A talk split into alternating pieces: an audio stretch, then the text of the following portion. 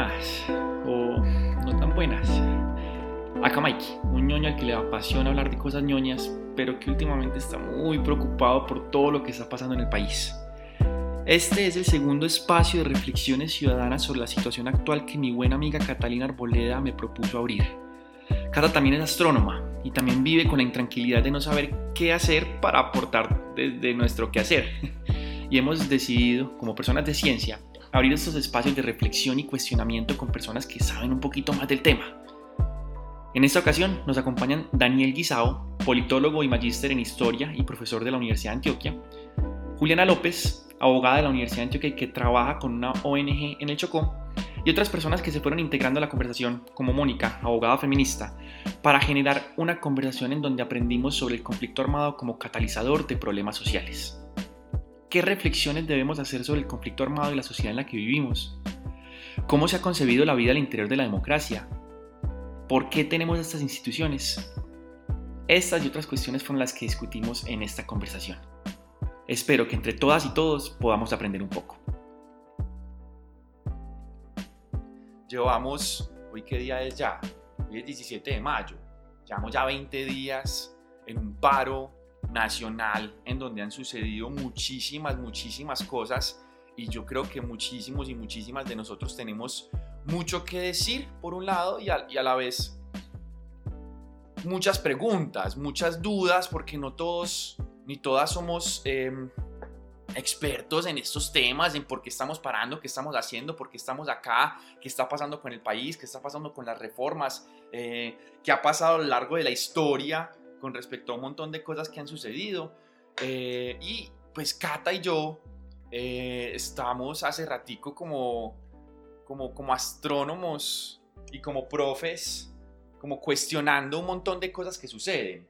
En particular porque yo creo que a todas las personas que estamos acá, yo creo que a todas las personas en general nos, nos sucede que, que conocemos gente de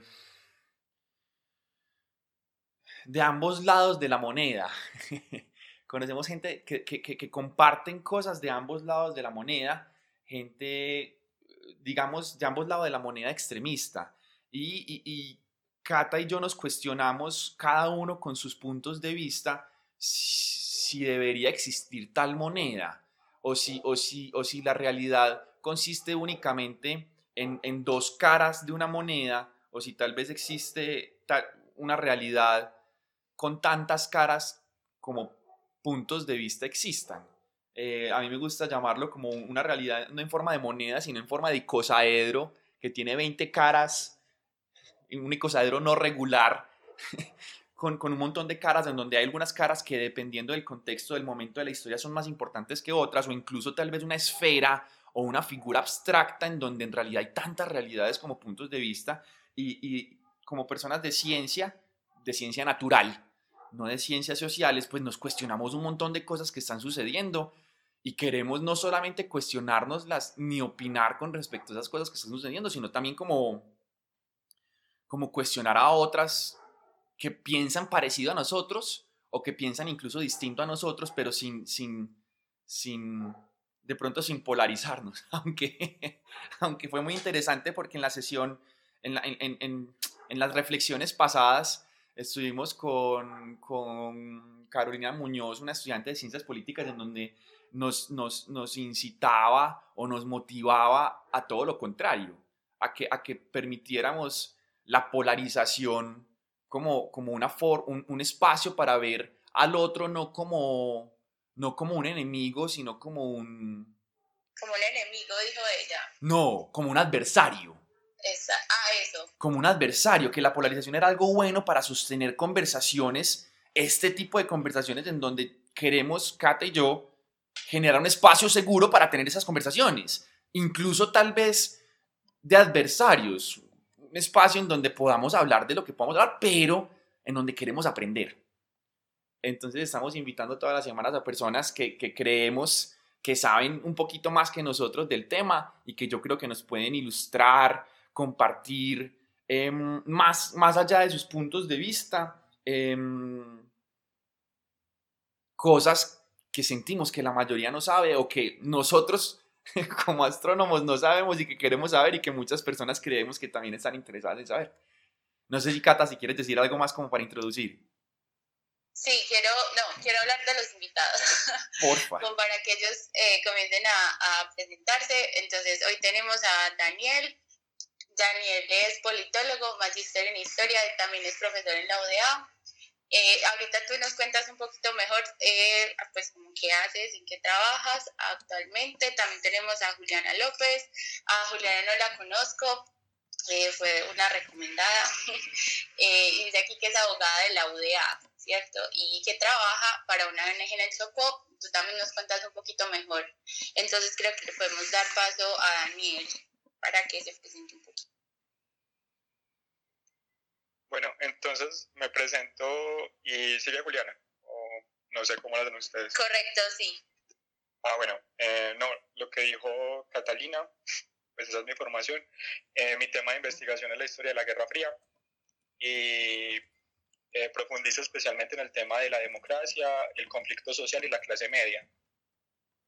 Bueno, yo creo que eso es todo. Soy profe de una materia que se llama América Latina en el contexto mundial y tengo unas cuantas asesora, asesoradas en trabajo de grado. Bueno, yo creo que eso es todo. Ahora sí, Juliana.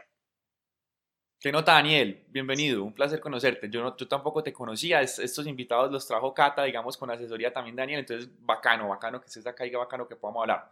Dale, Juli. Hola, ¿cómo están? Buenas buenas tardes. Eh, mi nombre es Juliana. Yo soy abogada de la Universidad de Antioquia. Eh, trabajo en el mundo humanitario, trabajo en una organización y ahorita estoy trabajando en Chocó. He trabajado temas de conflicto armado en emergencia y temas de violencia basada en género también en conflicto armado durante las emergencias que se presentan. Bueno, súper bien, gracias Juli, bienvenida. Eh, por acá Tatiana me dice que eh, la otra invitada pues tiene como todavía muchos problemas para ingresar, entonces podemos continuar y ya si ella en algún punto se quiere unir, pues le, le das acceso a Miguel. Sí, claro, sí, si me lo solicita y ahí tú estás, que yo estamos hablando ahí por interno, nos vamos hablando como para, para porque tengo entendido que se va, se va a unir a través de otra cuenta, ¿verdad? No, ella, ella sí tiene su propia Ah, cuenta. El problema es que me dice que no le está funcionando. Ah, no, entonces esperemos un momentico y si no, ahí conversamos lo que podamos con, con Daniel y con Juliana, eh, un poquito como, sí, como para tener estas reflexiones. Yo creo que no, no hay ningún inconveniente. Bueno, eh, yo creo que para empezar teníamos una pregunta planteada eh, para hoy, que es como qué reflexiones debemos hacer sobre el conflicto armado y la sociedad en, en la que vivimos y la sociedad colombiana. Entonces, le podemos dar la palabra a Daniel, que yo sé, entiendo que conoce muchísimo sobre esto, para que él como que ponga sobre la mesa la discusión. Bueno, eso estuvo un poquito a quemarropa. Yo tenía, yo traía un planteamiento un poco más general, la verdad. Eh, Dale, lo primero, sin problema. Lo primero es hablar de que la historia no, pues la historia no solo de Colombia, sino que es muy importante tener en cuenta la historia de América Latina en el contexto mundial, eh, cómo América Latina se independiza, cómo son los primeros años republicanos, cómo es la concepción de algunas de las instituciones políticas que se desarrollan, los problemas en cuanto a las guerras civiles y cómo eso va al ingreso al siglo XX. Eh, creo que es muy importante porque es entender que el siglo XX en América Latina es un siglo XX fragmentado. Eh, es, es, por decirlo así, un botín de los países del primer mundo, con el cual se buscaba hacer algunas relaciones y que se encuentra atravesado por la revolución, por la revolución mexicana, por la revolución rusa, y que de cierta manera en esos problemas estructurales que viene, vienen acarreando estos países, estos casos de investigación, de América Latina con el tiempo, con los problemas institucionales que se plantean y a la vez la revolución, que, que es un problema externo, un problema relacionado con eh, lo que sucede al interior de cada uno de estos países, es que debemos entender los problemas que tenemos ahora. Eh, países con una institucionalidad muy mala, con eh, una lucha incesante entre los grupos políticos que predominan en su interior y que a su vez es encontrado por una lucha ideológica mundial, internacional, entre las dos potencias más importantes del mundo. Eh, ese es el ingreso al siglo XX de América Latina. con lo que nos encontramos en la década de los 30 y los 40 es con los populismos, eh, con esta idea de que el Estado no es un Estado para todos, entonces surgen personajes como Perón, como Getulio Vargas, como Lázaro Cárdenas. En el caso nuestro es Jorge Eliezer Gaitán, que es un personaje importantísimo para entender el conflicto armado, eh, sobre todo porque él presentaba un proyecto de apertura social del Estado colombiano, de la nación colombiana, llevar el Estado a unas personas que no hacían parte de él, eh, desarrollar servicios sociales, para personas que, que no habían eh, llegado al Estado, que no hacían parte del Estado. Eh, los de Ruana, eh, ahí es donde se empieza a utilizar esa, esas palabras, los de Ruana, para entender al, pueblo en general, cómo el pueblo debe sumarse al Estado, cómo se les debe brindar servicios de educación, de salud, de bienestar, crear puestos de trabajo para que los de Ruana trabajen y se pueda edificar de cierta manera la democracia. Y es en este momento con el asesinato de Gaitán y con el cierre de su proyecto, con lo que podemos decir que es el, el punto culmen del, del, conflicto colombiano, no porque no hayan problemas anteriormente, sino porque el, el, conflicto se radicaliza. Y el conflicto atraviesa muchos, muchos momentos muy complicados que hacen que, que se mantenga en el tiempo, que incluso lo tengamos hasta el día de hoy. Eh, eso, eso, iba a decir, qué, qué pena. te, te, voy a interrumpir ahí de vez en cuando como para, para hacer comentarios o preguntas que, que, me vayan surgiendo. La idea también es como que las personas que estén ahí puedan hacerlas a través del, del, del hilo que, que, puse ahí en Twitter o, o que, y en algún momento posterior vamos a abrir el espacio para otras personas para que hablen. Parce, yo, yo, yo de historia no sé mucho, pero vos estás hablando y, y suena todo como demasiado parecido a lo que se siente que está pasando en este momento. Vos, vos como, como pues, especialista, como magíster en historia, ¿cuál es la gran diferencia entre lo que sucedió en, en ese entonces y lo que está sucediendo en este momento? ¿O simplemente es que ha perdurado tanto? Qué buena pregunta. Bueno, ahí pasa una cosa muy interesante, Miguel, y es la forma en la que entendemos la historia.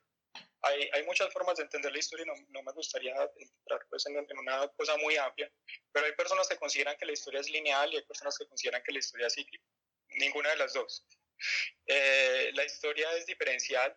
Yo, yo siento que es muchísimo más cíclica, pero con puntos eh, de avance. O sea, en cuanto a derechos humanos, en cuanto a cambios trascendentales, en cuanto a apertura de derechos, eh, la historia definitivamente ha cambiado, nuestros sistemas han cambiado, pero la lucha de fondo sigue siendo la misma.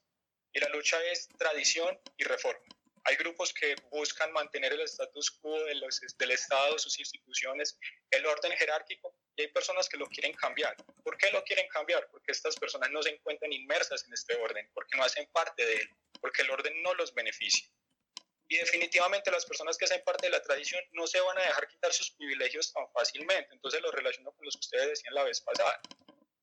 Al interior de los, de los sistemas políticos, al interior de, la, de las sociedades, se hace una lucha entre tradición y reforma. ¿Y, que, y cuál es esta lucha si no es la de, la de amigos y enemigos? Y pasa una cosa muy especial porque a partir de la teoría de la democracia se nos dice que esas personas no son enemigos y amigos, sino que son adversarios. Y que la democracia como institución, la democracia como proceso, la democracia como eh, un proceso humanizante, sobre todo eso es un proceso humanizante, en el cual entendemos que todos tienen derechos, todos tienen derechos tienen cabida al interior de un sistema, se puede evitar el conflicto. Pero no necesariamente pasa así, no necesariamente pasa así porque las instituciones que tenemos son instituciones clientelistas que velan por un orden. Y, y, es muy interesante esto porque también debemos entender que esas instituciones en las que nosotros creemos, pueden ser las cortes, pueden ser las defensorías, puede ser la fiscalía, están del lado del orden. O sea, es, es, ellas son parte de la tradición. Y, y, eso es lo que sucede. O sea, podemos tener en estos momentos un contexto similar al que se tenía en el siglo XX, claro que sí. Hemos avanzado en algunas cosas, en algunas materias sociales, en alguna apertura de derechos, en algunos cambios institucionales, sobre todo en los medios de comunicación, pero el problema de fondo sigue estando allí, y es las instituciones, la forma en la que las instituciones velan por nuestras vidas, la, la forma en la, que se, en la que están conformadas, eh, la, la forma en la que actúan, y sobre todo la democracia. O sea, ¿qué nos soluciona la democracia nosotros cuando somos una sociedad con tantos problemas sociales? ¿Qué nos soluciona la democracia a nosotros cuando fácilmente las personas con dinero pueden comprar los votos de las personas más pobres y se pueden hacer elegir nuevamente, nuevamente, nuevamente, nuevamente? Y había un debate ahí respecto a cómo formamos las instituciones cuando siempre hemos tenido a las mismas personas en el poder. Ellos están haciendo instituciones para quiénes o para qué. Y, y, es muy interesante eso porque definitivamente nos encontramos con que la historia se repite. Y la historia se repite porque siguen habiendo poderosos y siguen habiendo subordinados. Y eso va a seguir así. Eh, eso sí, vamos a tener aperturas, vamos a ir cambiando cosas, no vamos a poner tareas en el presente para que tal vez nuestros días en el futuro sean mejores, pero desde que se encuentre esa, esa lógica de dominación, pues vamos a tener siguiendo estos problemas. Y así es como se mueve la historia. Entonces pasa algo, por ejemplo, que ustedes llamaban polarización. Yo tengo un problema muy, muy grande con la palabra polarización porque siento que es una forma de bajarle eh, la fuerza a la lucha de clases. Yo siento que, que, lo que muchos, muchos sectores dicen que es polarización es la lucha de clases. Es el encuentro entre intereses de unos y de otros. Los que quieren que se les abra el sistema, los que quieren educación, los que quieren salud, los que quieren trabajar, y unas personas que ya lo tienen, que tienen el privilegio y que no le interesa que lo abran para los otros porque eso para ellos devengaría un costo. Porque eh, para ellos sería más impuestos, para ellos sería entregar algunos de los eh, derechos, algunos de, los privilegios que ya tienen y no les interesan. Entonces, por ejemplo, en ese sentido también con, con, la, con, los tibios, los que se han referido como tibios, tengo un problema. Y es ese, es porque a ellos no les toca, porque ellos no están abajo. Ellos no tienen ningún problema con el orden imperante, pero pues es algo que podemos conversar acá también. Eh, y, me parece muy interesante eso. Ya, eh, definitivamente la historia está allí, la historia se conforma por, por luchas, eh, por luchas de clases y se va a seguir edificando así desde que tengamos las condiciones sociales que tenemos. Em, hay, hay, algo muy interesante ahí, por ejemplo, con el conflicto armado, que, que, me, que yo... ¿Alguien iba a hablar? No, no, tranquilo, no, te iba a decir porque, porque siento que acabaste de terminar, no, o no de terminar, como de, de, cerrar un poquito una idea de la que, de la que podemos seguir hablando y se, puede, se pueden, digamos, eh, dar varias vertientes. Y quisiera, eh, si, si, si, lo permitís, dar la palabra a Juliana. Yo ahorita todo confianzudo, es que Juli, qué pena. Eh, a, a, Juliana, a ver si de pronto ella quisiera decir algo al respecto de lo que has dicho hasta el momento, o si de pronto quisiera agregar algo adicional, em, un poquito que tenga que ver o no con lo que se ha dicho hasta el momento, como para que vayamos generando esa conversación eh, entre todos. A Juliana va, ah, oh, no, Mónica, ahorita subió, pero ya no está. Ah, sí, Mónica sí está, lo voy a volver a intentar invitar a hablar. Y Juliana, ¿sigues por ahí? Sí, ¿cómo están? No me puedes decir Juli, no te preocupes. vale, vale. Adelante. Sí, no, pues un poco yo de historia como tú decías, tampoco sé mucho, pero yo sí creo que es importante, pues como, yo siento que a veces la historia también se ha quedado muy eh, centrada, pues como en, como en los lugares o en las ciudades, entonces, pues a veces tampoco logramos entender un poco cómo toda la historia que vivimos afecta de manera particular, por ejemplo, a los pueblos étnicos o a los pueblos indígenas, ¿cierto? Entonces, cómo todo eso que vivió Bogotá en esa época eh, o las grandes capitales afectó a Chocó o afectó eh, a los pueblos indígenas, por ejemplo, de Antioquia. Y es muy importante también por eso mismo entender un poco el papel que ellos están jugando ahorita en este paro. Yo creo que es el evento, uno de los eventos históricos más importantes eh, que va a tener nuestra generación. Es la primera vez que Colombia yo creo que se une en una voz tan interesante y tan importante de reclamar los derechos de quienes no los han tenido, ¿cierto? Entonces, por ejemplo, lo que está pasando hoy con que la minga llegue a Medellín y como estos pequeños elementos de esas personas que siempre han estado abajo, que siempre hemos denigrado, que siempre hemos, eh, juzgado, le están aportando mucho a este evento tan importante, ¿cierto? Entonces, pues yo creo que eso es un elemento muy importante que siempre tenemos que reflexionar y como estos pueblos originarios y los pueblos afro, desde ese papel que los hemos obligado a tener en la historia también, eh, pues ahora incluso están luchando por una reivindicación muy importante de sus derechos. Eh, yo ahorita, pues mi trabajo me ha permitido estar en unos lugares en los que normalmente las personas no pueden entrar o casi nadie puede entrar y es de verdad muy bonito ver como si aprendiéramos mucho de, de los indígenas y de los afro en nuestra vida diaria, en lo que hacemos, pues yo creo que ahí podríamos aportarle mucho más a una Colombia, ¿cierto? Una Colombia más en paz, más tranquila, eh, más incluyente, sus formas de gobernar, sus formas de entender, o su relación con la tierra, con el mundo, con la naturaleza. Eh, entonces yo creo que eso por ahí es muy importante también, como esta historia a veces no los abarca o no los cobija, o es como si fueran una historia aparte de la historia de Colombia. Por ejemplo, el paro en Chocó, pues no es muy nombrado, ¿cierto? O sea, ahorita acá no es que pase mucho con el paro, pero pues quien se pregunta por qué, ¿cierto? ¿Por qué Chocó siendo tal vez el departamento más pobre, con más afectaciones, porque no para, ¿cierto? ¿Cuáles son las dinámicas sociales, las dinámicas de conflicto que obligan a que las personas acá no marchen o no puedan marchar, a pesar de que sean los más afectados por esta desigualdad histórica?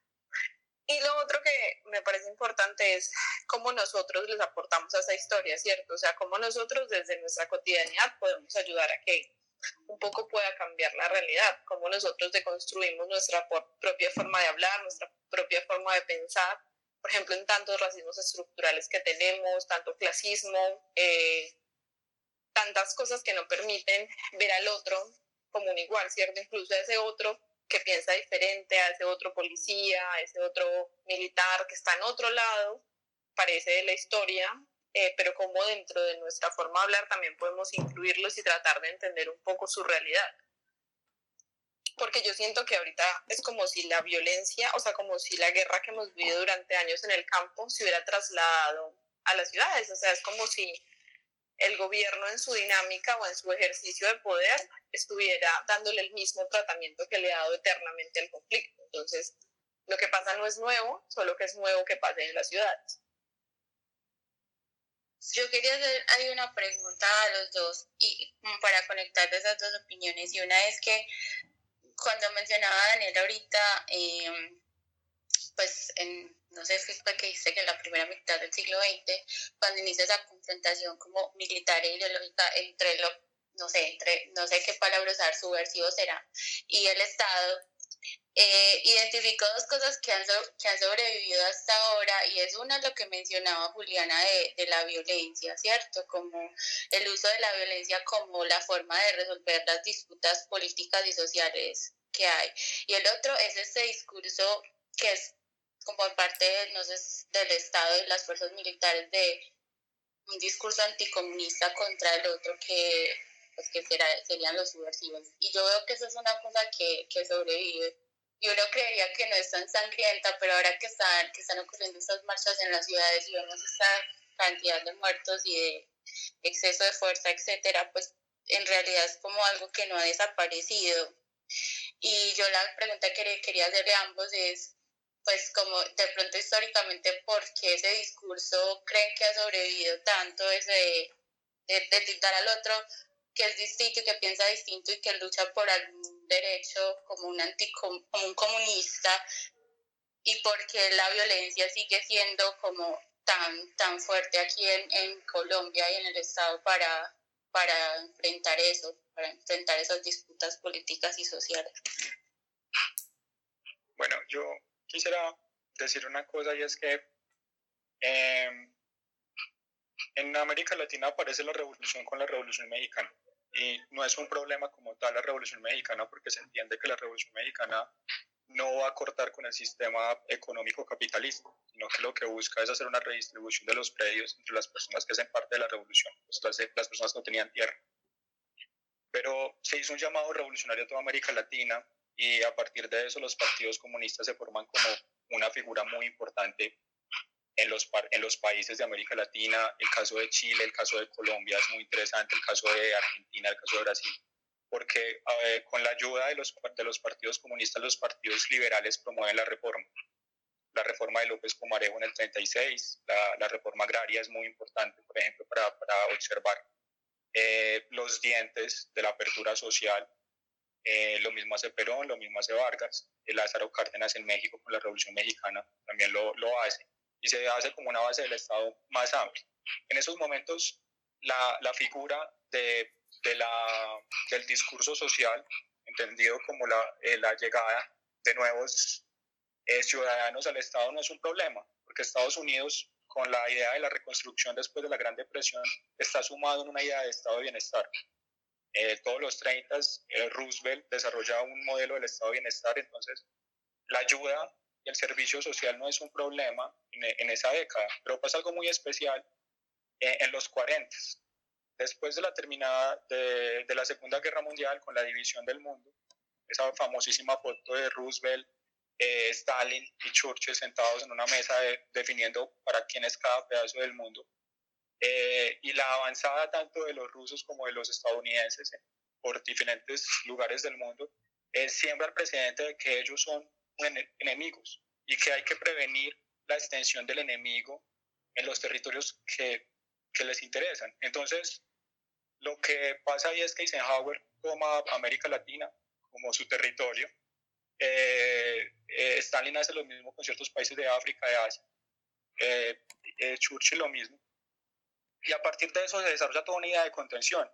¿Y qué ocurre en esta idea de contención al comunismo? Que se hace una persecución total a los partidos comunistas que participaban al interior de la política de los países de América Latina. el Partido Liberal colombiano saca al Partido Comunista, el Partido Liberal chileno saca al Partido Comunista, eh, y se da una persecución extrema a, los comunistas. Pero ¿qué ocurre con esto? Ocurre con esto que la política también se agota y todas las ideas que suenan sociales suenan de ahora en adelante comunistas. Eh, ¿Eso a quién sirve? Eso sirve a la idea del orden, al, al orden tradicional, al statu quo, porque se bloquea la posibilidad de extender el Estado, de por medio de servicios sociales extender el Estado. Y ya no hay un debate tan fuerte en cuanto al estado de bienestar por parte de Estados Unidos con la defensa de Estados Unidos, sino que consideran que cualquier avance social puede ser un peligro para el orden que se tiene en los países y que es una avanzada del comunismo. Eso aparece desde esa época y sigue estando presente y sigue estando presente porque es un discurso muy útil. Piensen ustedes, por ejemplo, en el conflicto armado en sus primeros años. Eh, se da el asesinato de Gaitán, miembros del Partido Liberal eh, escapan eh, van a los territorios apartados donde no llega el Estado, eh, fundan fuerzas de autodefensas y desde el mismo momento en el que ellos escapan son relacionados con el comunismo. Eh, tanto Mariano Espina como Laureano Gómez se montan en un proyecto de acabar con el insurgente, pero no eran insurgentes, eran miembros del Partido Liberal, eran personas que votaban por el Partido Liberal, que consideraban que el Estado no les daba las garantías necesarias para preservar su vida. Entonces se organizan y se apartan, se van a un lugar en el cual no los puedan asesinar. Y lo que sucede después con este mismo discurso de la antiinsurgencia, de prevenirnos del comunismo, es que les sirve mucho para hacer la guerra, para mantener el orden, para no cambiar nada en la figura del Estado. De hecho, después llega el golpe militar de Rojas eh, y posteriormente el Frente Nacional que va a traer la democracia de nuevo de vuelta a Colombia, pero es una democracia completamente contrainsurgente y siguen bebiendo el discurso anticomunista, el discurso anticomunista que tenemos hasta el día de hoy. Y pasa una cosa también muy interesante y es que Colombia no es el único país en el cual sucede esto, sino que ocurre en México, eh, ocurre en Venezuela, ocurre en Perú, ocurre en Argentina. Casi todos los países de América Latina tienen guerrillas. En casi todos los países de América Latina se desarrolla la guerra contra insurgentes. En casi todos los países de América Latina se montan gobiernos democráticos que buscan prevenir la revolución, que extienden eh, su idea del orden por medio del brazo armado del Estado, que se encargan de contener por medio de la fuerza militar a los poderes que se vienen desarrollando. Y pasa algo muy interesante, por ejemplo, con Chile. En Chile llega un miembro del Partido Socialista al poder, Allende, y ese miembro del Partido Socialista es sacado por medio de eh, un golpe militar dado por uno de los militares que estaba, que era muy cercano a las fuerzas de los Estados Unidos. Además, Estados Unidos desarrolló una idea de relación con los militares de muchos países de América Latina, buscando que eh, si se daba un golpe militar, prevenir inmediatamente por, por medio del uso de la fuerza. Entonces también está ahí, y es, ese discurso de la antiinsurgencia sirve al orden. A ellos les sirve ese discurso. Sirve también que Álvaro Uribe llegó al poder en el siglo XXI haciendo uso del discurso de la antiinsurgencia. Hasta el día de hoy, hace 10 días estaban mencionando una nueva teoría para prevenir la, para prevenir la insurgencia, que era el, el movimiento molecular, que es incluso algo marxista de los 70 eh, aplicado ahora a la doctrina militar contra insurgente de Colombia. Y es muy interesante esto porque lo que nos plantea es que la guerra también ha estado al servicio del orden. La guerra en Colombia ha estado al servicio del orden y el orden se ha encargado de mantener esa guerra porque no se quiere abrir a, la reforma social. Y precisamente lo que nos encontramos ahora con todo este contexto. Este contexto se da porque las personas estén cansadas de que si hacen exigencias al Estado se les trate de comunista. Ahora el discurso no es si comunismo o no, la, la discusión es cómo se hace la reforma y qué reforma necesitamos.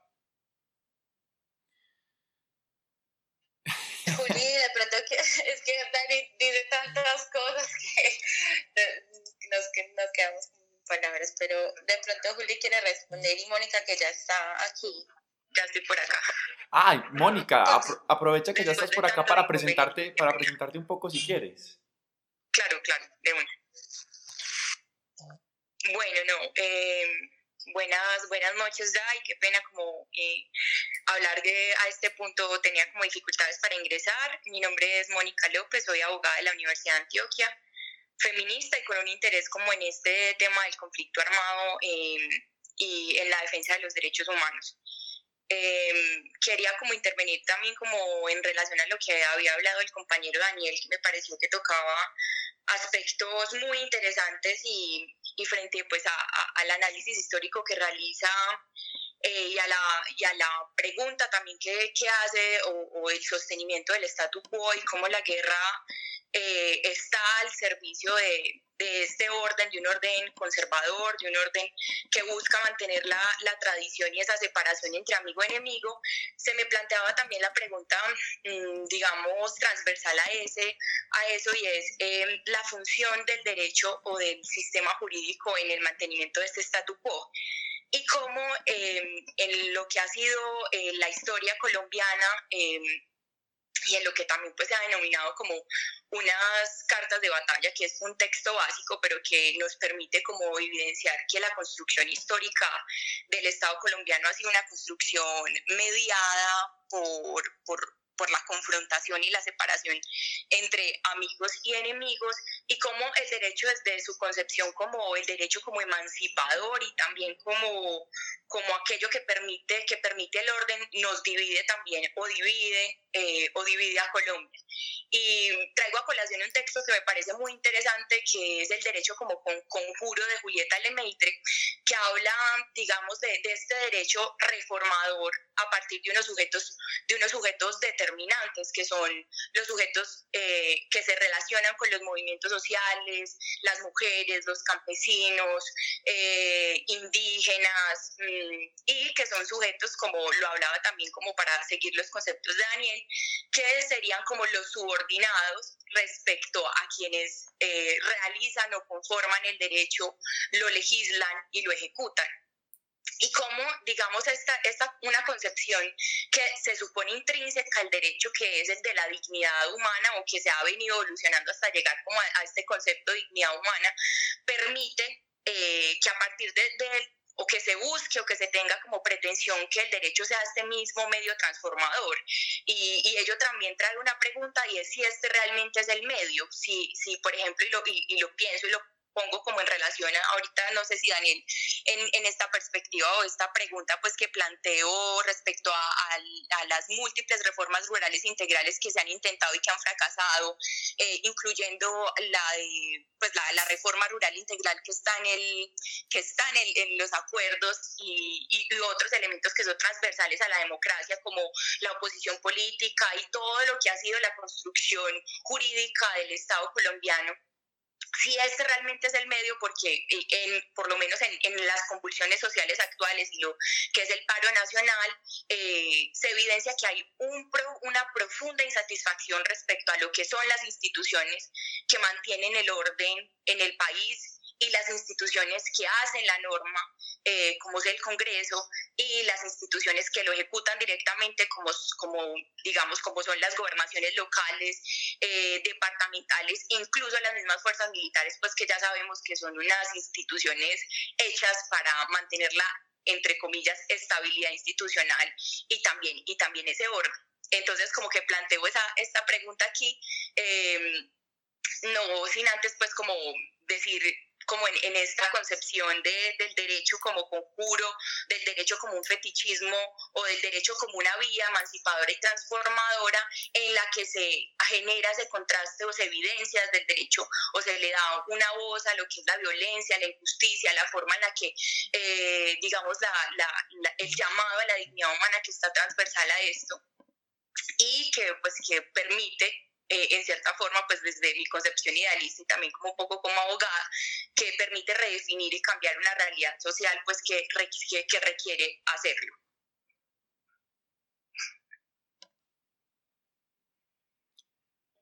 Ahorita. dale, Dale, Miguel. dale, dale vos. No, le iba a dar la palabra a Juliana, que ahorita iba a hablar. Yo igual. Antes de. Pues no, yo quería como complementar lo que decían y es, o sea, más que complementar es, yo creo que el comunismo le ha servido, o sea, o el comunismo, o más el fantasma del comunismo, porque yo creo que ni siquiera es la postura en sí misma, eh, le ha servido muchísimo al poder para mantenerse, ¿cierto? Eh, y es como el arma que han usado siempre en contra de todos. Entonces, a esta teoría, esta teoría del comunismo le sumaron otras que permitió, que permite que el conflicto armado eh, siga dándose en, Colombia, por ejemplo, pues con el atentado de las Torres Gemelas y la palabra terrorista, entonces le permite a Álvaro Uribe empezar a tener un, una acción más violenta eh, y mucho más dinero para ejercer esta acción contra, contra quien consideraran insurgentes. Entonces, pues yo creo que eso eh, se plantea un poco acá, estuvimos siempre demasiado pendientes del conflicto armado durante muchos años y cuando el conflicto armado dejó de estar tan públicamente en los medios, porque no se ha acabado y sigue estando igual, eh, empezamos a notar otras cosas que estaban muy evidentes, ¿cierto? La desigualdad tan grande que se estaba dando, la corrupción tan abismal. Entonces yo creo que eso fue un sinsabor que empezó a generar en todo o muchos colombianos y, y, que supera estas doctrinas, ¿cierto? Que supera el comunismo, que supera el socialismo, que supera la izquierda, la derecha. Es un descontento de lo que nos estamos dando cuenta o que el cese de, de un fuego o de, de, las noticias sobre el fuego o de, sobre la violencia ha permitido que se empiece a evidenciar. Entonces, pues yo particularmente siento, a mí pues me sorprendió mucho la grandeza que ha tenido el paro, no me lo imaginé. Eh, no lo esperaba, ¿cierto? Y me parece que de verdad es un momento muy histórico que permite entender que Colombia está hablando de dignidad, o sea, de esa dignidad que necesitamos y que ha sido negada siempre por quienes han usado el discurso del comunismo en nuestra contra. Entonces, todo aquel que piense diferente es comunista, pero es porque de verdad, y, me parece muy importante como, como los medios también han ayudado tanto a estas miradas. Entonces, eh, en el imaginario, no sé si ustedes, pero yo me acuerdo que yo chiquita, muy chiquita, eh, cuando Álvaro Videón era presidente, eh, pues tenía mucha rabia y mucho odio por la guerrilla, por las FARC, pero no entendía o nunca dimensionaba el mal, por ejemplo, de los paramilitares, ¿cierto? Ya grande que empecé a entender un poco la historia o entender los hechos, vi cómo los medios manipularon siempre la historia de Colombia. Entonces, cómo ellos eran los más malos, pero nunca nos mostraron la otra cara de la moneda. Entonces, la cara de la moneda de los paramilitares, pero también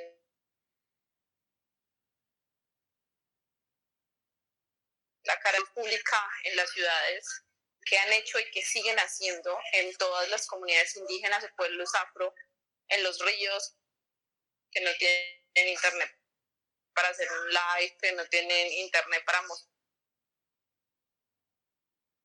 cómo los agreden o cómo los juzgan. Entonces, eh, pues yo creo que es muy interesante en ese sentido como, como entender también el papel que jugamos todos y que juegan los medios en esto, cómo podemos hacer que se empiece a entender un poco cuál es la lucha real. Más allá del comunismo, de la izquierda, de la derecha, que enfrascados como en esa discusión, eh, pues se tergiversa lo que realmente está pidiendo Colombia y es un poco más de dignidad, o sea, que se cumplan los derechos. Yo quería agregar algo, perdón, respecto a lo que habla Juliana y es, em, digamos, el papel que no solamente pues de, los medios, que en, en, ocasiones como que eh, la discusión se centra como, como en esa capacidad de, transmitir y de modelar el discurso de los medios de comunicación hegemónicos eh, y reivindicar el papel de la memoria de las, de las comunidades. Creo que eh, ha habido un como una importante organización eh, política, comunitaria, social dentro de los territorios y por parte de las comunidades para eh, crear, modelar y transformar su memoria.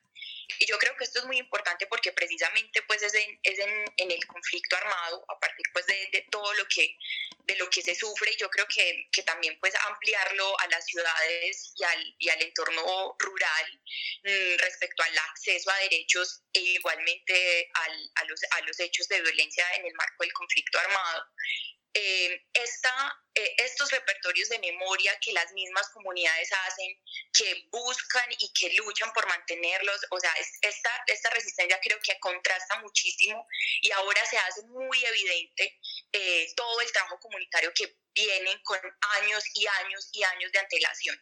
Eh, por poner un ejemplo acá cercano, una piensa directamente en la, en la Comuna 13, que pues que sufrió, pues ya, todos lo sabemos, la, la, operación Orión y la operación Mariscal y otras operaciones que se dieron en otras, en otras comunas como la, la Comuna 8, porque no fueron solamente estas, y cómo este fortalecimiento de, estos, de, pues de, de esta comunidad, de la búsqueda de mantener estas, estas, estas memorias hace que se contraste directamente y que ahora pues por, por, por el papel que juegan los medios, los, las redes, de las redes pues ahora mismo empiezan a tener como un, una resonancia muchísimo mayor y ahora los que estamos en la ciudad, en los que, digamos, aunque muy cercano, aunque muy disiente, aunque muy presente la violencia, aunque muy palpitante la violencia, eh, sabemos y comprendemos un poco como también esos repertorios de violencia que se dan en los barrios periféricos y también las dinámicas que se dan en el campo.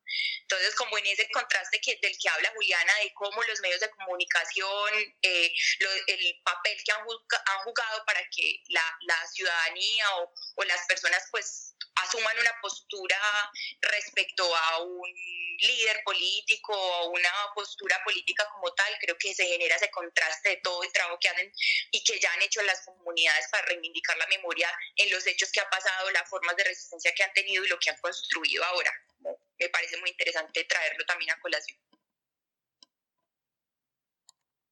Bueno, a mí me gustaría responder la, pregunta que, hizo Mónica eh, sobre la construcción jurídica del Estado de Colombia. Bueno, pues algo muy interesante, como ya dice, efectivamente, eh, el Estado colombiano ha estado construido por las personas que han ganado la guerra, por las personas que de una forma se han mantenido en el poder y que han edificado las instituciones como yo lo consideran. Pasa una cosa muy interesante, sobre todo a mediados del siglo XX, eh, y es que llega este fantasma internacional de la Guerra Fría y pasa algo muy interesante con la Guerra Fría y es que en la Guerra Fría no solo se debate si comunismo o si capitalismo, no, eso es de hecho lo último que se debate, se debate también por la idea de progreso, eh, se debate por la cultura, se debate por el, el, ritmo de vida, se, se debate eh, el panorama de la vida que las personas quieren tener. ¿Usted cómo quiere vivir? En una casa en las afueras, con un carro, con un trabajo estable que le permita a usted acceder a ciertos beneficios como el crédito, como la hipoteca, eh, como la educación, o quiere usted trabajarse, matarse trabajando para tener lo mismo que tienen todos. Eh, en una casa gris, en un edificio muy grande, sin ningún lujo, sin ninguna convención, sin, entonces es eso, o sea, eh, la lucha entre el comunismo y el capitalismo se da en la mente de cada una de las personas, eh, se da con la idea de progreso misma, y la CEPAL y la ONU participan abiertamente de esto, ¿qué es el progreso? Ah, hay un texto muy bonito de Arturo Escobar en el que él se plantea eso, ¿qué es el progreso? ¿Y qué nos han vendido como progreso? Y de hecho él se pregunta, ¿es necesario que las comunidades indígenas aprendan a hablar inglés porque ese es el progreso? Ellos necesitan eso. O sea, ellos necesitan tener ese mismo progreso que nosotros tenemos. Una carrera, un segundo idioma, leer mucha literatura, consumir mucha cultura. Eso necesitan también esas culturas. Eh, entonces es muy interesante porque a lo que nos ha llevado este planteamiento esta idea de orden es también una idea de progreso. Y esa idea de progreso atraviesa el Estado. Eh, el, el, derecho efectivamente es la normalización de la violencia y es la forma eh, y es la forma en la cual se puede evitar. Pero pasa una cosa muy interesante allí y es cuando nos tenemos que preguntar quiénes hacen la norma. Si esas personas que hacen la norma están escuchando a, a la base social o si tienen eh, problemas con la base social. De hecho, en casi todos los estudios, por ejemplo, sobre populismos, se plantea que esas sociedades no tenían la capacidad para elegir un gobernante democráticamente, que esas sociedades elegían mal. Pero es por qué. ¿A quiénes elegían? Elegían a Perón, elegían a Allende, elegían a, Vargas y que no era lo conveniente para el statu quo. El statu quo también está en las universidades. Eh, el discurso del orden también nos ha ido llegando a nosotros por medio de la formación que estamos recibiendo. Eh, acá la mayoría somos de universidad pública, entonces somos un poco contrarios y podemos llevar de cierta manera la crítica, pero, pero así como hay ese tipo de profesores que nos invitaban a tomar la crítica, hay algunos que están muy bien con la idea del orden. No, es que la ley es así porque así es, no, no pasa nada, así se hizo y así tiene que ser y así te la tienes que aprender y, y así se va a quedar. Pero definitivamente yo siento que en nuestras instituciones y en, cuanto a la constitución de ellas, por medio de los conflictos que hemos tenido, los conflictos de los que han absorbido, tanto de los conflictos eh, republicanos en el siglo XIX como los conflictos del siglo XX, que ya estaban dados por la expansión social, definitivamente las instituciones se han moldeado como instituciones contrainsurgentes como instituciones que no responden a una base social amplia, sino que están allí para preservar una idea de orden. Y eso lo conecto con la democracia. La democracia del Frente Nacional no era una democracia amplia, de hecho era una democracia que buscaba establecer el orden. Eh, cuando en, los, en las elecciones de los 70, por ejemplo, se va la luz y gana Misael Pastrana mágicamente a Rojas Pinilla, lo que estaban haciendo ellos era utilizar la democracia para legitimar su orden. Así la democracia eh, eh, buscara otras cosas y las personas buscaran otras cosas por medio de su voto, ellos lo que necesitaban era mantener el orden imperante. Ellos no les interesaba un cambio en el orden y definitivamente así han sido construidas nuestras instituciones. Y pasa algo muy interesante, por ejemplo, con la Constitución del 91 y que ya para traerlo hasta a colación hasta los problemas que también ha planteado Juliana, y es que se abre, se abre la ley. Eh, en las normas aparecen los indígenas, aparecen eh, las negritudes, aparecen esos otros a los cuales nunca hemos mirado porque teníamos una lucha por normalizar, por sacralizar, por evangelizar a todo lo diferente, pero entendimos que no, que como diferentes están bien.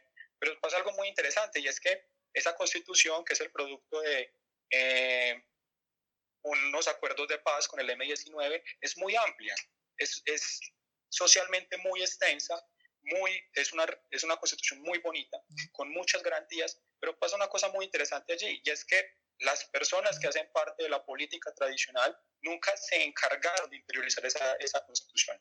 Esa constitución está escrita, pero esa constitución no se aplica. Y creo que es ese precisamente el problema. Y ese es el problema al que hemos llegado. Esas ideas, esas palabras tan bonitas que están en la Constitución no nos representan en la materialidad. El Estado colombiano no opera así.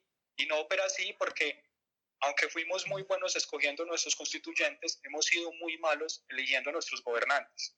Y creo que, ese es precisamente el problema, el problema que nos lleva hasta toda esta situación que está ocurriendo hoy. Parce. eh,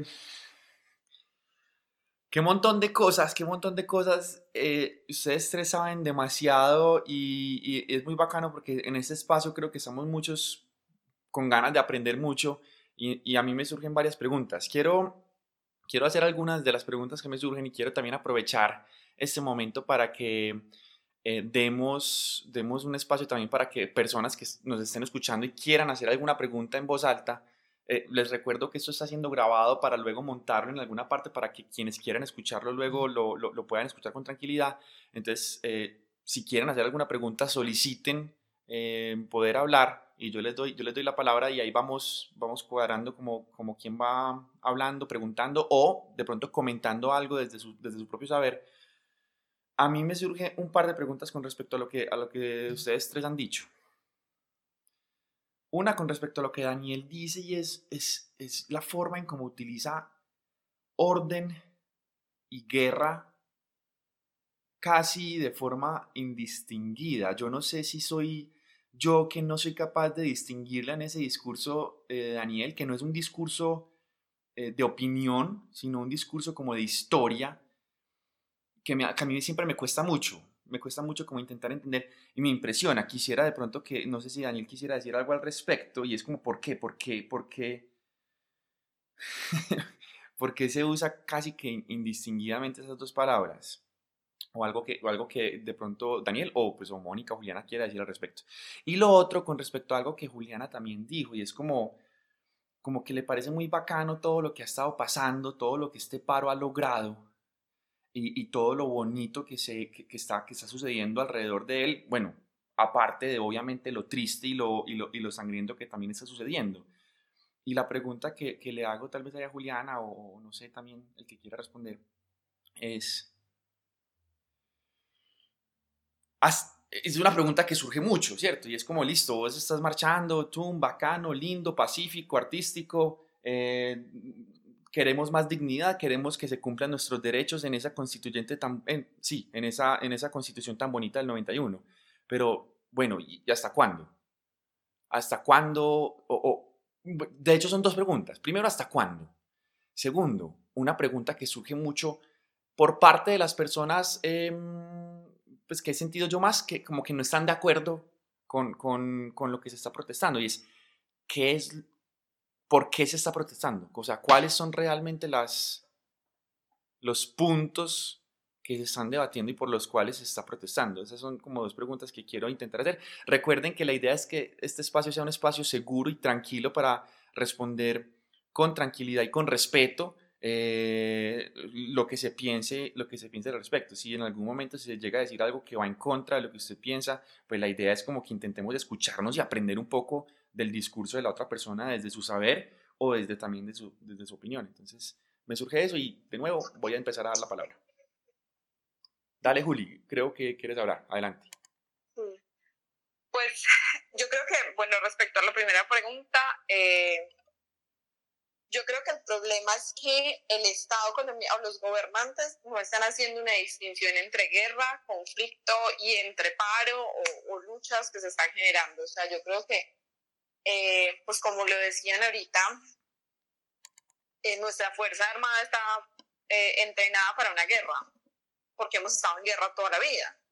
Entonces, el tratamiento que le han dado a la guerra durante toda la vida es el mismo tratamiento que le están dando ahorita a, la protesta social, porque se enmarca en lo mismo, ¿cierto? Es como si su imaginario se trasladara, es como si hubieran trasladado el imaginario de la guerra que lucharon toda la vida en el campo por la guerra que estamos luchando en las ciudades. Porque el enemigo es el mismo, ¿cierto? El enemigo es el diferente comunista eh, o el diferente subversivo o el diferente vándalo. Entonces, es el mismo discurso en contra de unas luchas, claro, completamente diferentes. Eh, pero yo siento que ahí va un poco enfocado el, el tratamiento que se le da. Yo lo conversaba con una amiga y le decía, es que ellos están, o sea, están trasladando completamente la acción que realizaban en otros lugares a la acción que se realiza en la ciudad para callar las voces, como lo hicieron históricamente. Una vez un ex guerrillero de las FARC decía que en la guerra no hay enemigos, personas. O sea, en la guerra hay un enemigo y ese enemigo es una vaca, un perro o una persona. Entonces tú no matas personas, matas enemigos, ¿cierto? Entonces para mí eso fue lo que más me ha marcado, creo que en, este tiempo que los he escuchado y es lo mismo pasa ahorita. Ellos no están matando manifestantes, ellos están matando enemigos, ese enemigo que quiere llevar el país al desastre de Venezuela con su comunismo. Entonces es un poco. Y lo otro es, yo creo que es un análisis muy profundo de esa misma pregunta, es cómo educan a nuestros soldados y policías, ¿cierto? Porque yo sé que ahorita hay un odio profundo, un malestar profundo por las Fuerzas Armadas, pero pues se asemeja mucho a lo que pasó con los falsos positivos. ¿Quiénes eran los soldados que cometieron ese montón de crímenes horribles? Eran un montón de pelados de 18 años, 19 años, con educación precaria, con condiciones de vida precaria, que quién los educó dentro de la policía, quién los educó dentro de las Fuerzas Armadas, y es lo mismo ahorita, quién educa a estos chicos que son policías, que son militares, cómo los educan para que cometan estos actos y no nos demos cuenta qué tan graves son. O sea, ¿cuál es el valor de la vida en Colombia? ¿Cierto? Que eso es, yo creo que la discusión más profunda que nos tenemos que ver todos, ¿cierto? Cómo hemos normalizado tanto la guerra, el odio y la muerte en Colombia que permitimos que estas cosas sigan pasando. A mí me gustaría decir algo eh, relacionado con lo que... Ah, no, No, no, dale. Sí, dale. Juli, se te cortó. No, ah, no, no, precisamente relacionado con lo que estaba diciendo Juliana. Eh, y es que definitivamente, miren, eh, la lucha contra insurgentes no es una lucha contra insurgentes, es una lucha contra ese otro sistema de vida.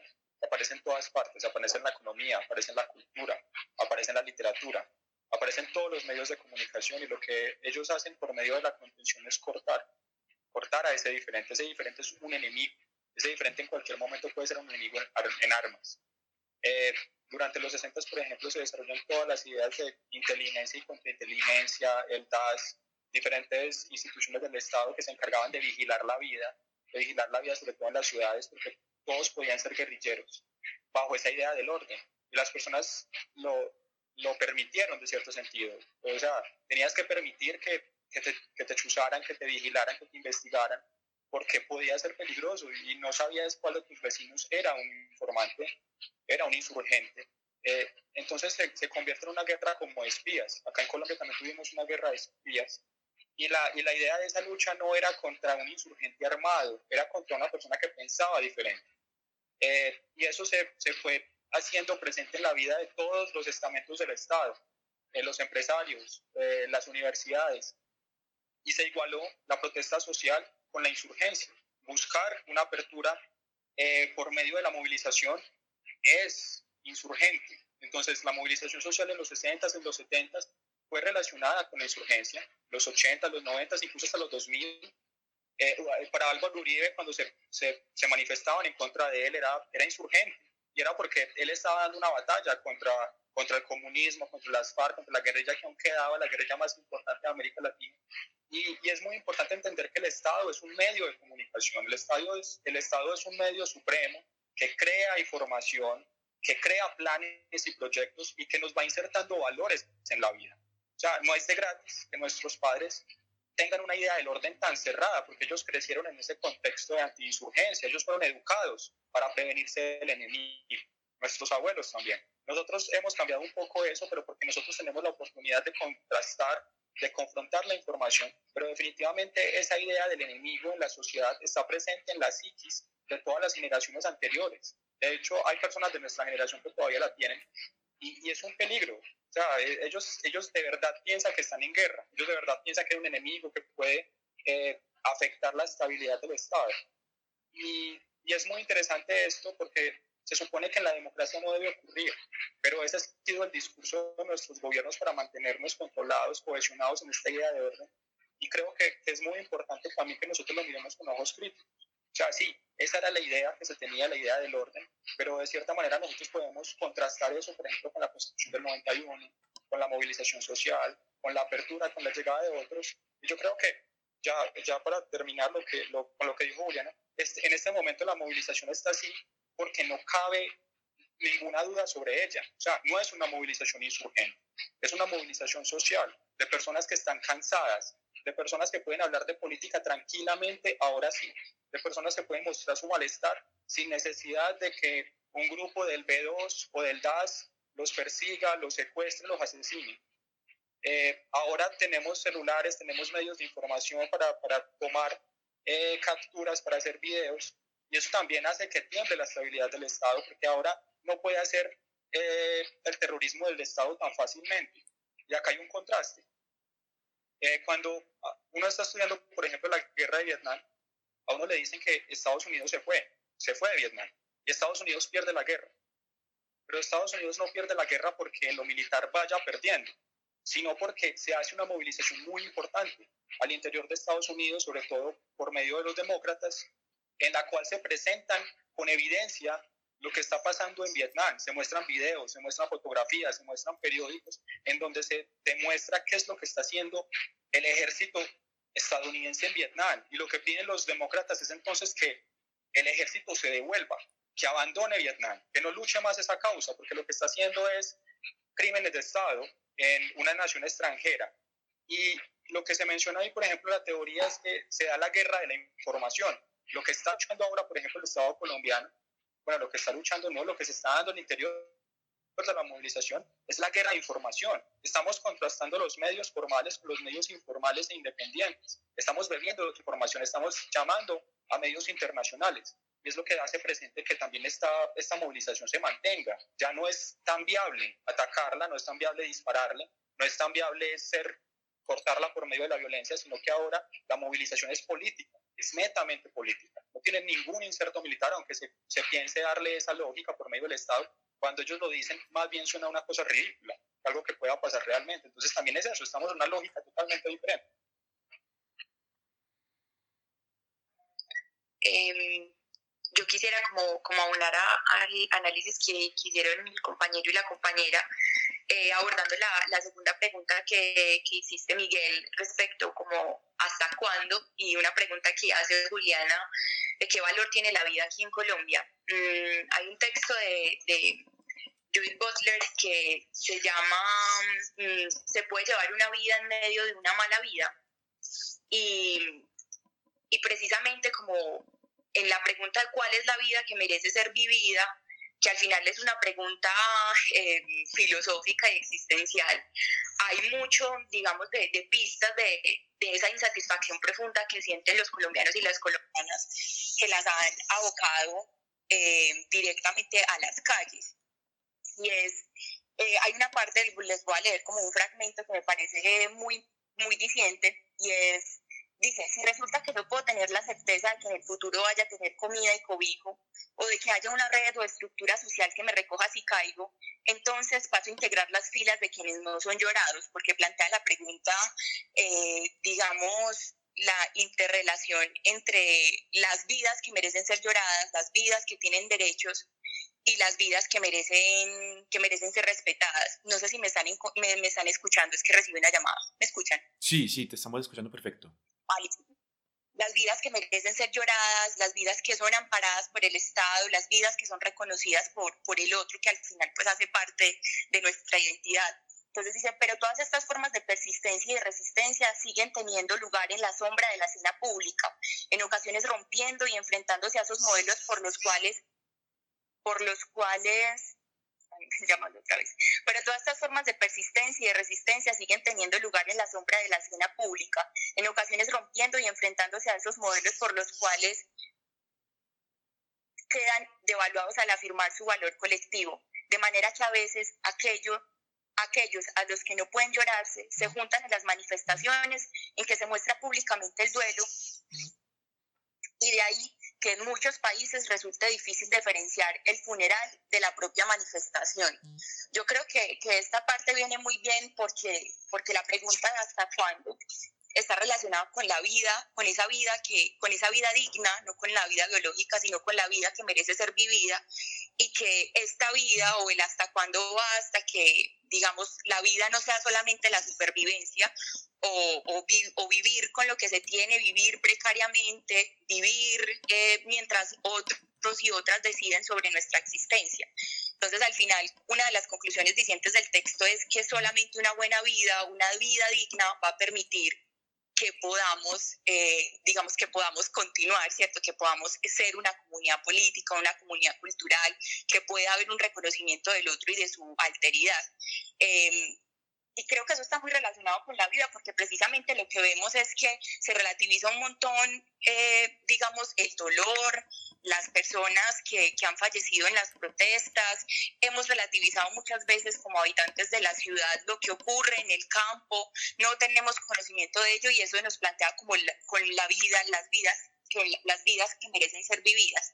Y y también eh, como mezclando un poco esto, como todo lo, lo, que viene en la mente, recuerdo un, un, poema también a la pregunta de hasta cuándo, eh, un poema de, eh, ya les digo de quién es, de Carlos Castro Saavedra, yo lo escuché en, pues hay un video en voz de, del, del maestro Carlos Gaviria que se llama Camino de la Patria, y dice, cuando se pueda andar por las aldeas y los pueblos sin ángel de la guarda, cuando sean más claros los caminos y brillen más las vidas que las armas, cuando los tejedores de sudarios oigan llorar a Dios entre sus almas, cuando en el trigo nazcan amapolas y nadie diga que la tierra sangra, cuando la sombra que hacen las banderas sea una sombra honesta y no una charca, cuando la libertad entre, a las casas con el, con el pan diario, con su hermosa carta, cuando la espada que usa la justicia, aunque desnuda, se conserve casta, cuando reyes y siervos junto al fuego, fuego sean de amor y de esperanza, cuando el vino excesivo se derrame entre las copas y copas viudas se reparta, cuando el pueblo se encuentre y con sus manos teja el mismo sueño y su manta, cuando de noche grupos de fusiles no despierten al hijo con su habla, cuando al mirar la madre no se sienta dolor en la mirada y en el alma, cuando en lugar de sangre por el campo corran caballos, flores sobre el agua, cuando la paz recobre su paloma y acudan los vecinos a mirarla, cuando el amor sacuda las cadenas y le nazcan dos alas en la espalda, solo en aquella hora podrá el hombre decir, el hombre y la mujer decir que tienen patria. Yo relaciono pues eso con la pregunta que haces hasta cuándo y el valor que tiene la vida como en nuestro país, que al final pues es una profunda, es una pregunta profundamente política y yo creo que sensibilidad y, ética también. Lo dejaría hasta ahí. Em, tengo todo el cuerpo erizado con, con ese poema, Mónica. Muchas gracias por compartirlo. Yo dejo o sea, como que estoy de acuerdo con él, pero a la vez... Yo quería complementar una cosita. dale, dale, Juliana, para que leemos la palabra a las otras personas también de que pregunten y digan algo, pero por favor. Bueno, yo, eh, pues con respecto a esas preguntas, yo creo que son muy profundas y muy trascendentales, o sea, ¿hasta cuándo y qué estamos pidiendo? Entonces, pues es mi discusión, la he tenido varias veces con Tatiana también, es eh, me parece muy importante porque yo siento que, claro, este paro ha sido un paro desde lo más profundo del corazón de las personas, creo que es un paro a la resistencia, a la dignidad, pero en ese mismo sentido no es una como un asunto organizado, estructurado, con jefes, con líderes, entonces lo que va a dificultar un poco que se generen unas negociaciones que acojan. Lo que yo siento es que queremos, yo creo que, o, o hasta que escuchen al pueblo, ¿cierto? Hasta que de verdad se tomen la tarea de escuchar la voz de quienes están en la calle, de esos chicos de primera línea que tal vez ninguno de nosotros entendemos su historia.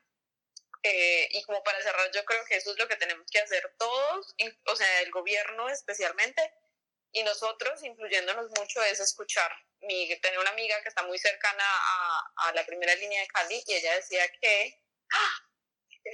Ella decía que, eh, que uno de estos chicos le preguntaban que por qué llegaba tan temprano, ¿cierto? Entonces, eh, pues su reflexión era porque ahí lo valoraban. Entonces, ahí era alguien, ahí era alguien para el mundo, ¿cierto? Ahí alguien le decía que lo que estaba haciendo estaba bien, alguien lo aplaudía, eh, les llevaban comida, comían más y mejor de lo que comen normalmente en sus casas. Entonces, yo creo que hasta que nos dignemos a escuchar al otro, a ese otro que piensa diferente, a ese otro que sufre, pero escucharlo ahí, o sea, con toda la empatía, porque a veces incluso nosotros escuchamos desde el privilegio, el privilegio de estudiar, el privilegio de haber entrado a una universidad, aunque sea, pues que sea pública, ¿cierto? Que también es un privilegio. Entonces, ¿cómo podemos escuchar al otro siempre y escuchar de verdad sus necesidades? Yo creo que hasta ese momento vamos a a empezar a tener algo diferente. Ya lo más práctico, pues yo creo que no creo que el país aguante mucho en paro. Eh, entonces yo realmente espero que este comité de paro escuche a quienes realmente están en el paro. Gracias. Porque, porque... Vas a preguntar algo, damos la palabra que yo creo que llevan mucho rato ahí esperando. vale demos la palabra, no solamente quería decir que gracias porque ese poema es muy, muy diciente y, y creo que Juli lo que hizo fue como una especie como de, de poner las pies sobre la tierra con ese poema, o sea, no, no dejándolo de lado, sino teniéndolo en cuenta, pero con respecto a la situación actual. Entonces me, me, gustó, me gustó muchísimo ambas, ambas respuestas y las agradezco. Estoy de acuerdo, Cata, demos la palabra porque sé que hay, hay varios que quieren hablar. Valen. Bien, ok. Hola. eh, ¿Cómo están? Bien, ¿y tú? Bueno, eh, muy buenas noches a todos. Este, primero pues como agradecerles a Daniel, Mónica, Juliana, pues por compartirnos su conocimiento. Yo también hago parte de las ciencias naturales, entonces digamos que uno sí patina bastante a veces en estos temas. Eh, bueno, y a Miguel y a Cata por, por abrir pues como este espacio. Y bueno, yo quería hacerles una pregunta, eh, como decimos nosotros, altamente no trivial. Y es que, mm, bueno, en particular quisiera pues como empezar con Daniel la pregunta, porque siento que fue la persona pues como que más mencionó eh, al respecto, ¿cierto? Pues que más habló al respecto, pero me gustaría pues como que al final también conocer las, las perspectivas, ¿cierto? Desde lo que estudian y saben eh, Mónica y Juliana. Entonces, bueno, yo quería empezar preguntándote, Daniel, pues tú mencionaste en un par de ocasiones acerca pues, de la, la democracia, ¿cierto? Entonces, bueno, mi pregunta va en cuanto a, bueno, qué, pues, qué tan objetiva o qué, qué tan conveniente es la, es la democracia. Pues, o sea, que desde quienes están arriba, ¿qué es la democracia? Eh, ¿Qué entendemos por democracia? Y, y, qué tan dinámica es, ¿cierto? Porque con seguridad ha evolucionado a través de la historia ese concepto de democracia. Y, y me gustaría pues también tener como la perspectiva de, bueno, de efectivamente, pues sí hemos visto que eh, en Latinoamérica hemos tenido tanta... Mmm, pues aparición de guerrillas. Eh, entonces, pues sí, efectivamente sí podríamos decir que hay, hay estados democráticos en esos momentos de aparición y reaparición, ¿cierto? Porque es algo como que está ahí. Y bueno, nada, eh, eso era como básicamente mi pregunta. Bueno, yo quisiera decir que, eh, primero que todo,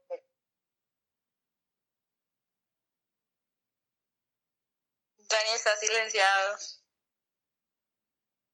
Ah, perdón. Sí. Ven un momentico que tengo un problema de garganta. Dale, tranquilo. No sé si de pronto Mónica o, o Juli quieren ir distinguiendo algo, aunque, aunque la pregunta fue pues, dirigida a Daniel.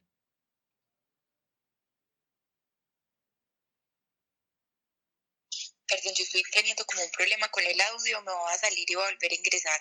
Listo, de una, Mónica, no hay problema.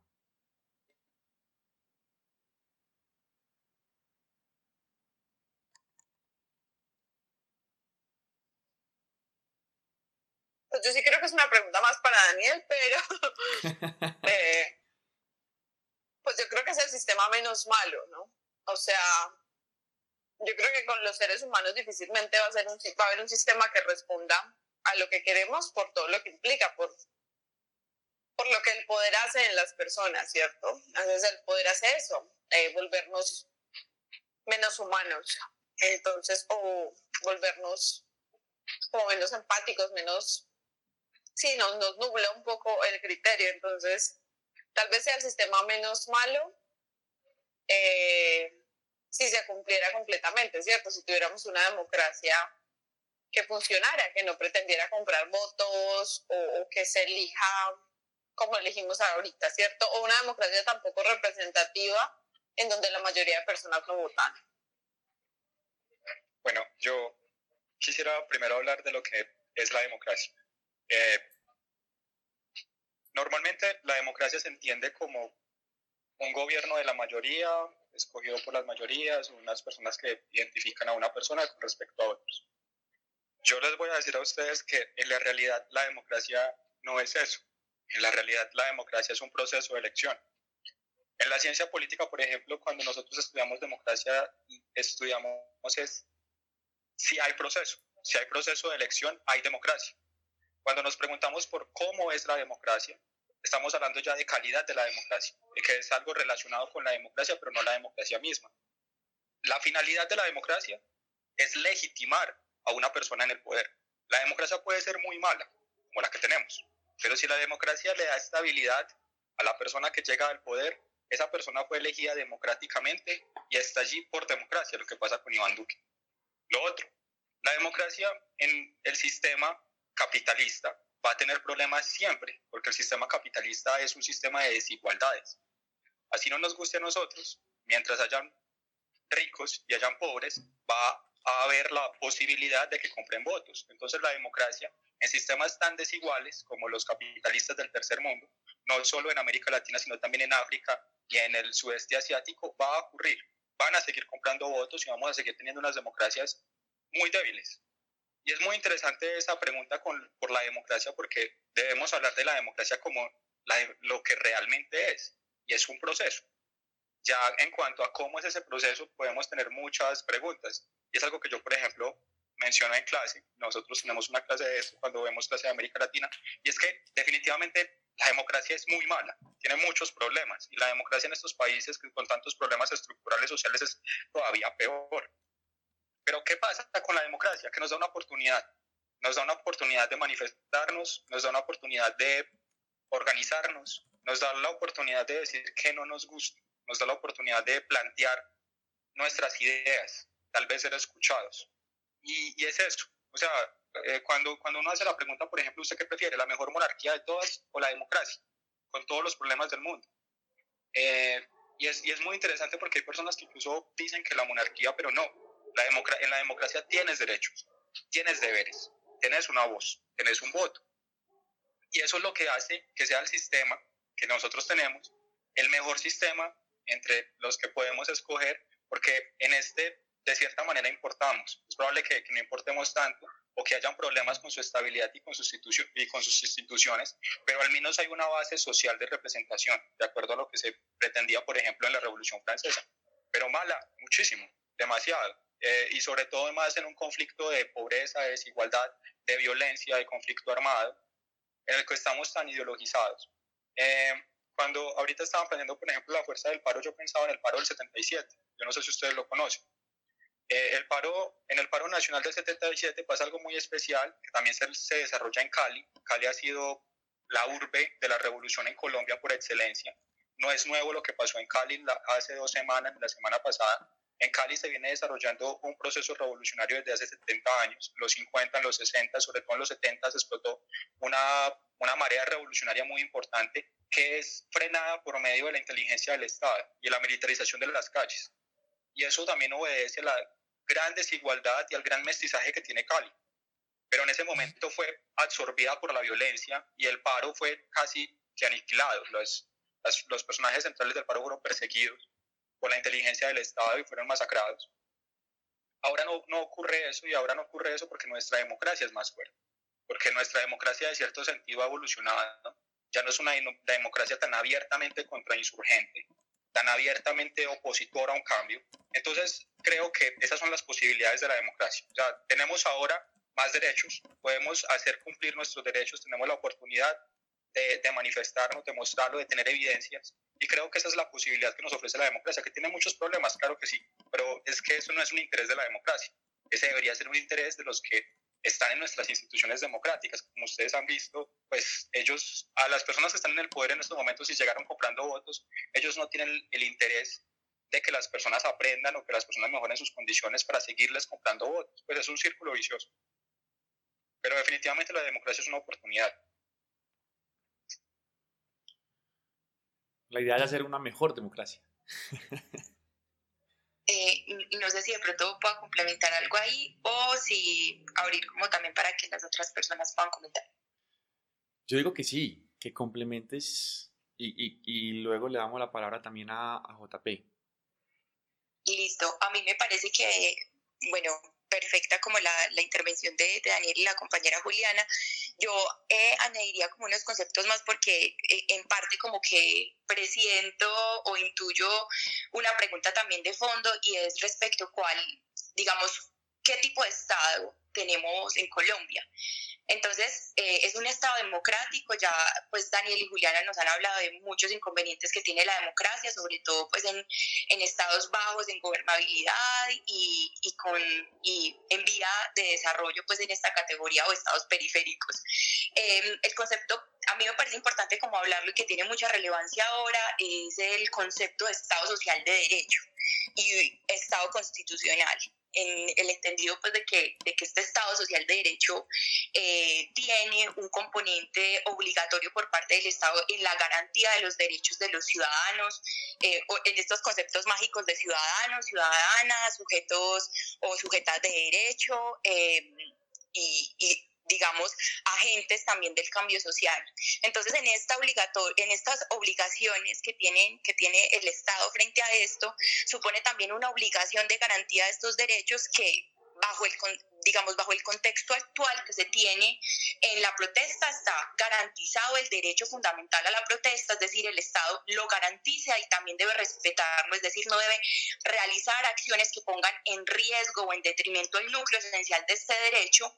Y además, no, pues, no solamente eso debe garantizar todo lo necesario para que tengamos una vida digna, que sabemos que frente al contraste de un, derecho, de un, de un Estado democrático como el que hace Daniel, también un Estado social de derecho pues nos muestra eh, frente a nuestro contexto actual la imposibilidad que tiene actualmente el Estado precisamente de eso, de garantizarnos una vida digna y eso está relacionado como con todo lo que dije, con todo lo que dije ahorita, como, como no tenemos una vida que, que para muchos, ¿cierto?, merezca ser vivida porque está en precariedad, en, en extrema pobreza, en en el temor casi que constante de si se va a ser capaz de, de, vivir al otro día o de sobrevivir. Y otro concepto que me parece muy importante también, que está relacionado con, el, con, pues, con todo lo alrededor del tema del conflicto armado, eh, es la constitución o eh, digamos esta, esta, esta tesis que hace parte del, del, Estado Social de Derecho, que es la supremacía de la Constitución. Y ahorita hablábamos de, de, lo bella que es la Constitución del 91, un profesor el Tulio Chinchilla en Constitucional nos decía, la Constitución del 91 es un borrador, es un excelente, magnífico borrador para una excelente Constitución si se aplicara.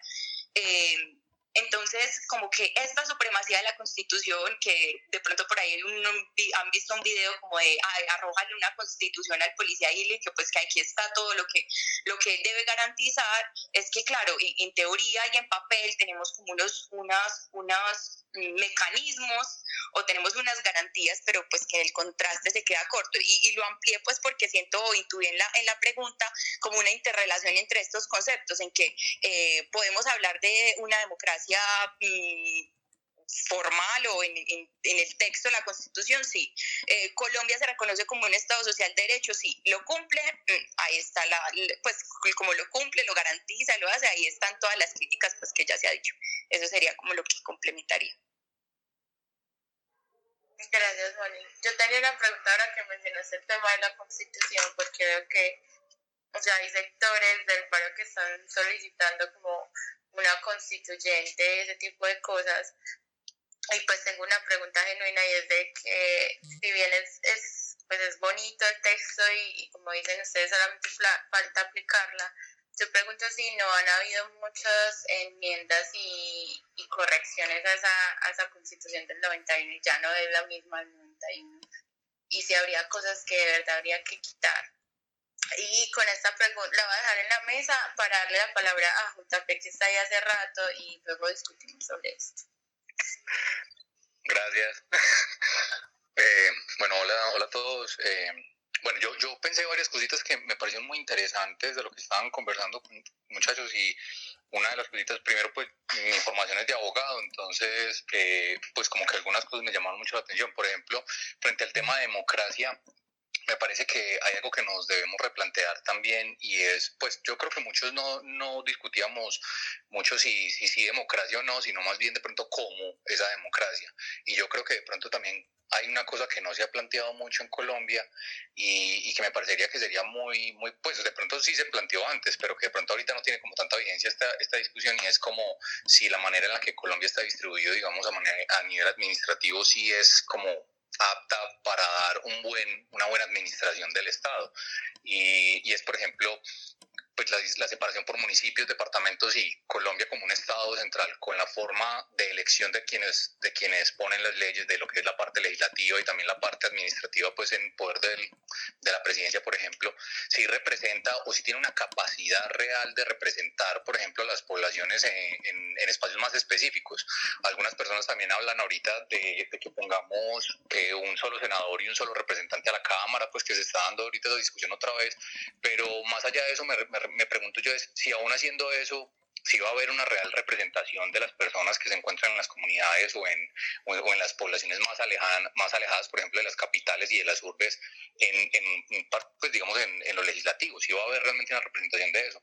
Yo creería que sí sería muy bueno que replanteáramos la forma en la que opera el sistema democrático de Colombia, ¿cierto? De pronto una forma de representación distinta o una forma de administración mucho más autónoma dentro de localidades, municipios y demás.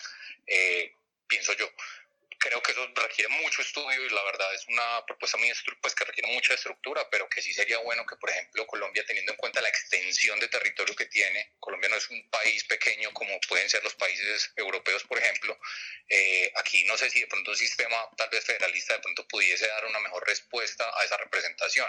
Claro que el problema de corrupción es inmenso y también habría que ver pues millones de aristas con eso, por ejemplo, con temas como lugares como Chocó, por ejemplo, que el, tema de corrupción los tiene supremamente afectados, pues por ejemplo el resultado de, ver em, en, en Turbo antioqueño, pues la parte del Urabá antioqueño también como cómo está afectada por, por el tema de la corrupción y, esa, y esa posibilidad de la representación real. Eso por una parte. Es que tocaron muchos temas que me llamaron la atención. Escuché también, creo que fue Juliana la que mencionó en algún momento el tema de la educación que reciben los soldados y frente a eso se me generaron dos inquietudes y es que lo primero es, yo no sé si de pronto puedan estar de acuerdo conmigo y es que yo he visto que el discurso de violencia también ha mutado mucho y se ha transportado a ver a que nosotros ahora como personas, digamos, en la resistencia, por ejemplo, por así decirlo de una manera, también hemos creado un discurso de violencia frente a los actores de la otra parte, ¿sí? Y que no es que no sea entendible, es completamente entendible, pero no sé si de pronto esa esa repetición del discurso, como por ejemplo ahorita en las marchas o en internet en general vamos a ver muchos insultos hacia la policía y demás, que no es que no estén ganados porque la indignación en este momento está pues es gigantesca, pero no sé si de pronto se ha visto también una forma de violentar a los sujetos que en muchas ocasiones no están en algunos contextos porque decidieron así, o sea, sabemos que ahorita lo mencionaban también, los privilegios que tenemos nos llevan a muchos contextos de, de dar muchas cosas por sentado, y hay mucha gente que está en donde está, no porque quiso, sino porque es la opción que tenían o porque dentro del contexto limitado que pudieron tener en su formación, pues eso fue, esas fueron las opciones que se les brindaron, ¿cierto? Y me pregunto si tal vez deberíamos mutar la forma de pensar si lo que necesitamos es, por ejemplo, hoy escuché, se lo escuché, es una prima muy jovencita eh, que está apoyando el paro, que lo que necesitamos era como básicamente matar policías y yo me preguntaba es como, ¿qué? No, no nos estamos convirtiendo en lo que juramos destruir, por una parte. Y por otra, es la educación que reciben. Y estas personas eh, tenemos que tener en cuenta que es de qué contexto viene la mayoría de las personas que están en la fuerza pública y no porque yo diga como, ah, no, es que todos los que están en la fuerza pública son pobres y, y, y, brutos. No, no. O sea, hay contextos de masificación de personas que van a participar en este tipo de, de estructuras, pues como, como la fuerza pública y demás, realmente porque las, las condiciones de oportunidades en Colombia son limitadas y muy limitadas. Y muchas personas terminan en esto como lo que se dio. Eh, ¿Qué formación viene? No solamente preguntándome como si saben de derechos humanos, sino también, por ejemplo, ahorita viendo toda esta situación de, de afectaciones sexuales, además, me pregunto mucho es cómo entra el tema del, machismo, pues, y de todos los discursos hegemónicos frente a esto, a entrar en, en, necesidades de rediscutir la forma en la que se enseña, pues, no solamente a los, a los profesionales, a los, a los soldados o a los policías, sino desde los hogares, ¿cierto? Y de la necesidad, pues, de ese cambio constante, pues, de los imaginarios colectivos frente a qué es una, una forma de educación adecuada. Y por último, eh, yo creo que esta parte nos lleva mucho a, algo que mencionó Mónica como al principio frente al tema de Julieta Lemaitre y el derecho como conjuro. En, en, esa forma, me parece a mí que el derecho siempre termina siendo un proceso incompleto. Gracias pues a la vida por eso, porque eh, necesitamos irnos acoplando siempre a las nuevas realidades. Y yo creo que Colombia se encuentra en este momento como en una situación muy, muy nueva, muy novedosa, por ejemplo, y es que ahorita hay un acceso a información que también se presta para desinformación, pero que es un acceso a información muy grande. Y las personas están pudiendo acceder, eso creo que lo mencionaba también Daniel, ahora con la, la facilidad de que se muestren todos los videos e imágenes de lo que está pasando en el país, eso llama mucho la atención a muchas personas, pero eh, creo que es algo que es muy novedoso y que nos llama mucho a, a, nosotros a tener que seguirnos replanteando muchos de los conceptos que en Colombia siempre fueron muy, o sea, muy por decir, voy a decir pacífico entre comillas, porque voy a decir es que no había casi, no querían discutir frente a eso, porque pacífico no era, o sea, silenciamiento de voces. Pero, pero ahorita me pregunto si, si digamos es estas nuevas posibilidades de comunicación y demás las que nos llevan las que nos llevan finalmente a que hoy tenga tanta fuerza el paro también y eh, dentro de eso la necesidad de que sigamos transformando cosas, no porque, no porque tal vez haya sido una deuda que históricamente está obvio, pero que igualmente eso se habría necesitado hacer, o sea, independientemente de que Colombia, de que Colombia tenga un buen gobierno en algún momento, ojalá, si llegase a pasar eso, vamos a tener que seguirnos replanteando las discusiones y el derecho se va a tener que seguir moviendo, siempre, siempre, siempre, y necesitamos que el derecho responda a esas realidades nuevas. Entonces, ahí la parte que me parece muy importante que los movimientos sociales participen constantemente en eso y de que ahorita lo que se busque es también una mayor participación de la gente en los procesos democráticos, porque democracia, yo ahí sí creo que democracia no solamente debería votar, sino además de eso, hacer parte de los procesos de visibilización, hacer parte de los procesos de creación, de decisión, por ejemplo, juntas de acción comunal, juntas de acción local y demás que, que tienden a pasar como un segundo plano a veces en, en, las discusiones es porque son muy pequeños y eso realmente tiene mucho poder de movilización si se llegase a aprovechar de una mejor manera, pero hay poca visibilización de, de esos espacios a veces en las comunidades también. Y ya pues me parece que que hay una cosa que nos deberíamos preguntar también y es cómo podríamos pensarnos en que el fin del paro o no ahorita se dé, digamos, eh, frente a decisiones muy puntuales, pero ¿cuáles serían esas? Yo creería que en este momento el paro ya eh, pareciera estar más que todo eh, parado desde el, bueno, sosteniéndose en la indignación colectiva que hay frente a los desmanes de la fuerza pública, más que incluso a las decisiones eh, legislativas que se estaban dando, ya porque listo, empezó con eso, pero en este momento porque se desbordó por la situación de orden público. Y me pregunto si, si además de, o sea, como de la situación de, de seguridad y de, y de, garantías para, para mover, movilizarnos, es como qué, qué, opciones realmente tenemos, o perdón, qué propuestas podríamos realmente hacer como para que, para que el paro o sea, realmente poder, poder decir que más allá de la fuerza pública acabe. Y yo creo que simplemente en este momento como que lo más urgente es que haya una reforma a la fuerza pública, sí, eh, y que cesen, pues, como digamos, estos hostigamientos a la, a la ciudadanía, bueno, más que hostigamientos, esas violaciones de derechos humanos masivas, pues, eh, a la ciudadanía en medio de la movilización para poder cesar el paro, pero porque se necesita un, o sea, es una convocatoria masiva, como lo mencionó creo que era Juliana, frente a que el Comité del Paro también pueda representar esos intereses de la ciudadanía. Y, y me pregunto ahí, es cómo, cómo, o sea, qué consideran ustedes también, porque me gustaría escuchar mucho lo que han de acuerdo con lo que han dicho, como que piensan ustedes también frente a ese tema de si ahorita si va a haber como un, una solución cercana, pues realmente, porque yo creo que esa vida esperada y esa vida digna que tanto luchamos es un inalcanzable general realmente eh, porque siempre tiene que seguir mutando, porque la, la, dignidad humana siempre tiene que ser mejor, mejor que antes. Y, y, creo que en eso sí vamos avanzando, pero que siempre tiene que ser mucho más, o sea, mucho más agresivo ese discurso y que en, tanto eso no lo mantengamos, pues no va a haber consenso nunca, pero menos mal, creo yo, menos mal nunca hay consenso, porque así seguimos mejorando. Entonces, eh, es eso. Muchas gracias. No, parce, gracias a vos por, por todos los aportes. Además, un poco esos cuestionamientos que das al final. Eh, yo, yo, voy a ir a, yo voy a ir sacando los, a los que ya hablaron como hablantes, los, pues los, voy a, los voy a volver a, a, poner como oyentes, pero si, si en algún momento quieren volver a de pronto a decir algo, vuelven y solicitan con toda tranquilidad. Y antes de que de pronto Daniel, Mónica o, o, o Juliana, bueno, o Cata, eh, digan algo con respecto a todo lo que dijo JP, quiero también darle la palabra a, a Joshua, que creo que, que tiene una, una, duda y también algo que aportar con respecto a lo que ya ha dicho. Hola, gracias Miguel. Uh, yo tengo, bueno, de hecho he hecho como cuatro preguntas a lo largo de esta charla. Eh, la primera, cuando creo que fue Daniel que estaba hablando eh, sobre el hecho de que elegimos bien a nuestros constituyentes con la constitución del 91, pero desde entonces hemos elegido mal a nuestros gobernantes. Entonces yo tenía la pregunta inicial de, bueno, y entonces, ¿cómo elegir mejores gobernantes? Porque también después pusieron el debate de que es difícil y, y la democracia se puede de muchas maneras. Entonces tengo esa pregunta, o sea, como, ¿qué tipo de democracias se han visto que funcionan mejor y en particular qué tipo de democracia o cómo se podría, en el caso de Colombia, elegir mejores gobernantes para nosotros? Esa es la primera pregunta. La siguiente, uh, cuando creo que era Mónica que estaba hablando sobre el Estado Social de Derecho. Eh, y me surgió entonces la pregunta, hace mucho tiempo eh, tuve una clase de constitución eh, y en esta clase el resumen, después de muchas semanas de entender conceptos básicos, era que una constitución es, digamos, un libro de normas en el que un montón de personas se ponen de acuerdo y siguen estas normas. Entonces, bajo este concepto que se me hace frágil sobre una constitución, entonces viene la pregunta, ¿quién obliga al Estado o quién garantiza al Estado a responder por las garantías de cumplir los derechos que tenemos por la Constitución. Si, como, como decía por ahí la, la broma de que, bueno, si mí un policía viene y violenta mis derechos, ¿qué voy a hacer? ¿Le voy a tirar una Constitución a la cara?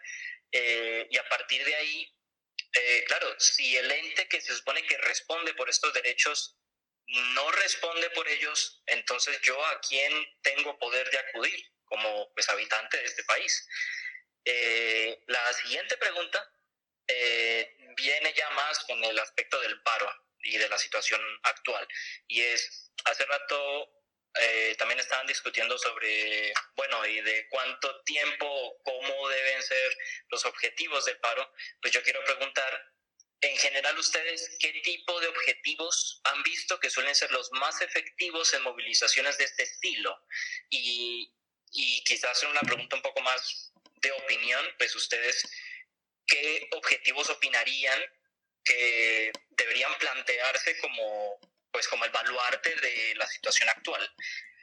Y la última, eh, respecto ya a Cali, eh, yo soy de Cali, eh, aunque actualmente vivo en Medellín, pero claro, es inevitable ver las, las cosas que han ocurrido en Cali, tanto buenas como, como atroces. Uh, y Uh, Daniel, creo que fue Daniel que estaba hablando sobre que Cali ha tenido una historia muy particular y que ha vivido un montón de mestizaje y, y se ha formado una cultura muy particular, digamos, y que resultó que ahora eh, se están viendo las costuras y las cualidades de esta cultura. La pregunta es entonces, hace días estaba hablando con un compañero y estábamos diciendo, bueno, eh, Cali tiene muchos problemas por la cultura, por la historia, o incluso por la falta de una cultura común, ¿no? Hay un montón de comunidades distintas en Cali, de Buenaventura y de Antioquia y del Cauca y del suroccidente colombiano. Eh, bajo estas condiciones sociales, bajo toda esta tensión social, ¿cómo puede Cali ir a mejor? Que no sea una solución que la más sencilla sería esperar un par de décadas y ver que se homogenice, sino acciones, pues, activas eh, que pueda tomar una, un civil o que pueda tomar un gobernador un alcalde, un presidente. Y esas son todas mis preguntas. Y muchas gracias por escucharme. gracias a vos, hombre, hombre. Bacano. Tanta duda que yo creo que esa es la razón por la cual Cata y yo estamos abriendo estos espacios porque como dije al principio, como personas de ciencias nos surgen muchas dudas que, bueno, de ciencias naturales, nos surgen muchas dudas que de pronto personas de otras ciencias sociales nos, nos pueden ayudar a responder. Eh, tiene un montón de cosas. Veo que ahí Juli abrió el micrófono. Entonces, adelante con todas las preguntas que recuerden con, o con todo lo que tengan o quieran decir respecto a los últimos comentarios. Sí, son demasiadas preguntas de todos. eh, yo me voy a referir primero, bueno, uno a la pregunta sobre la constituyente. Yo creo que es innecesario realizar una nueva constituyente en el país. Eh, creo que esta constituyente logró el sentir de Colombia y era una inclusión para todos, ¿cierto? Eh, se ha modificado, tal vez hay muchas cosas en las que se ha avanzado a través de las decisiones de los jueces y de la Corte Constitucional, que basado en la norma primaria o en esta constitución eh, ha ampliado los márgenes de derecho que tenemos todos los ciudadanos. Entonces, pues yo considero que no es necesaria una nueva constitución, que además hacerlo en este momento puede ser muy peligroso, porque si bien pensamos que el paro es muy fuerte, eh, también es cierto que no sabemos cómo esto se va a transformar en intención de voto eh, o más cómo se va a llevar a la política. Entonces podríamos estar hablando que una constitución puede quedar peor de la que está ahorita, ¿cierto? O sea, si queda en manos de personas, eh, pues por ahí le leía a alguien que decía, imagínense lo que votan los senadores electos por el pueblo colombiano en las normas, cómo estos senadores harían una constituyente.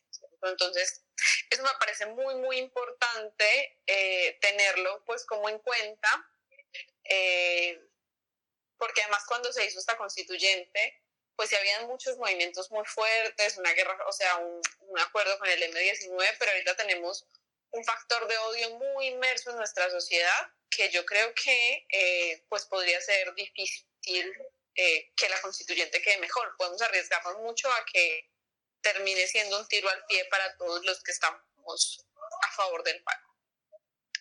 Eh, lo segundo que quería responder y que me parece muy importante era esto que decían sobre los policías. Esta ha sido mi reflexión durante hace unos días y es Colombia está enferma. Eso se lo escuchaba alguna vez al padre de Rose, Francisco Rose, y él lo decía muy claro, Colombia está enferma y yo creo que todos estamos muy enfermos por nuestra historia.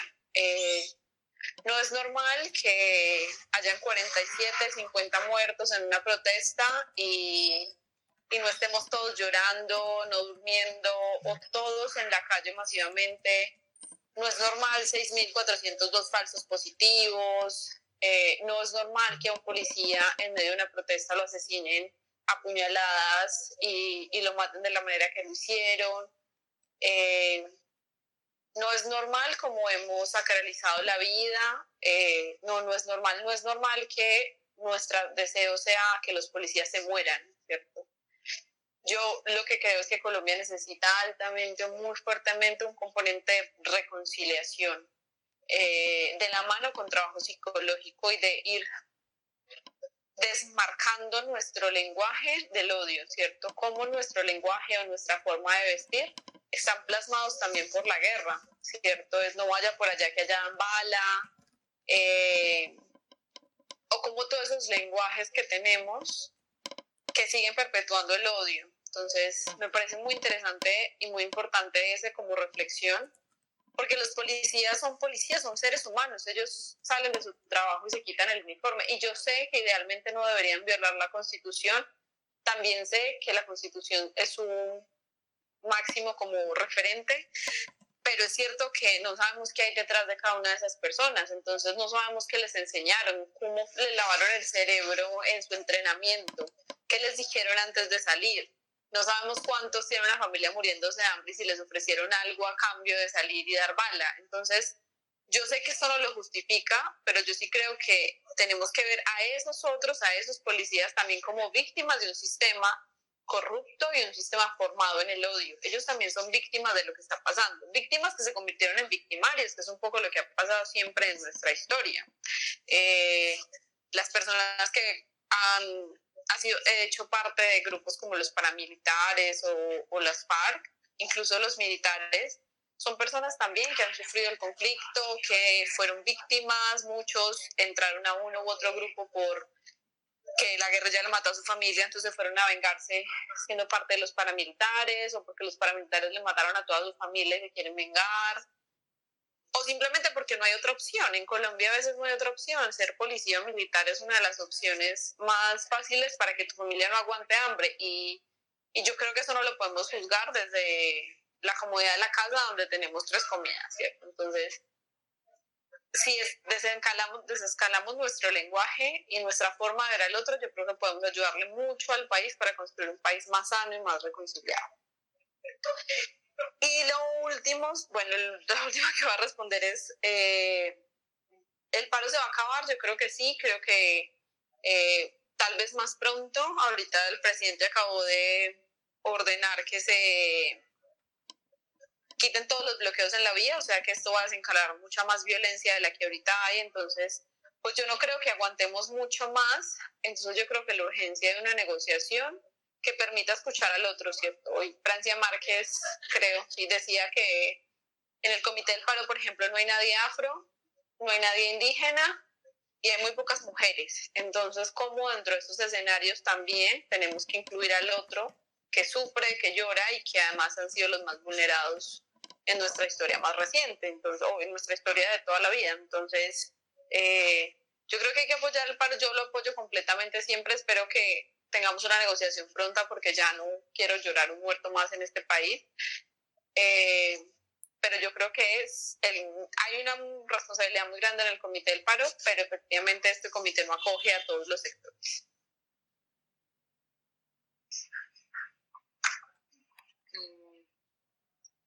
Que, que, con la piel erizada. Sí, dale, Mónica. Bueno, yo, yo me eh, intento como, dar eh, respuesta o aproximaciones frente a, a, lo que se me viene a la mente de lo que han hablado los compañeros. Uno es, bueno, JP. A mí me parece un tema fundamental posicionar en, en la agenda pública y en las discusiones políticas, teóricas, el uso de la violencia sexual para aleccionar y disciplinar los cuerpos de las mujeres esto me parece fundamental porque si vamos al contexto histórico de lo, del, del, conflicto armado y si nos hacemos la pregunta de lo ilusorio y lo imaginario en, la guerra, ¿cierto? Que si tenemos, eh, y creo que tenemos personas cercanas nuestras, víctimas del conflicto armado, que habitaron estos contextos rurales, yo particularmente soy del Bajo Cauca, del Bagre, eh, de un, gran parte de mi familia desplazada de, del Bajo Cauca, y parte, de, de, digamos, de, de, la narrativa de, de, la guerra es que eh, se hacía ilusoria de quienes hacían parte de, de, un bando y del otro, de que el militar se abrazaba con el paramilitar o la, o la historia de que en una misma familia podía confluir el militar, el guerrillero y el paramilitar.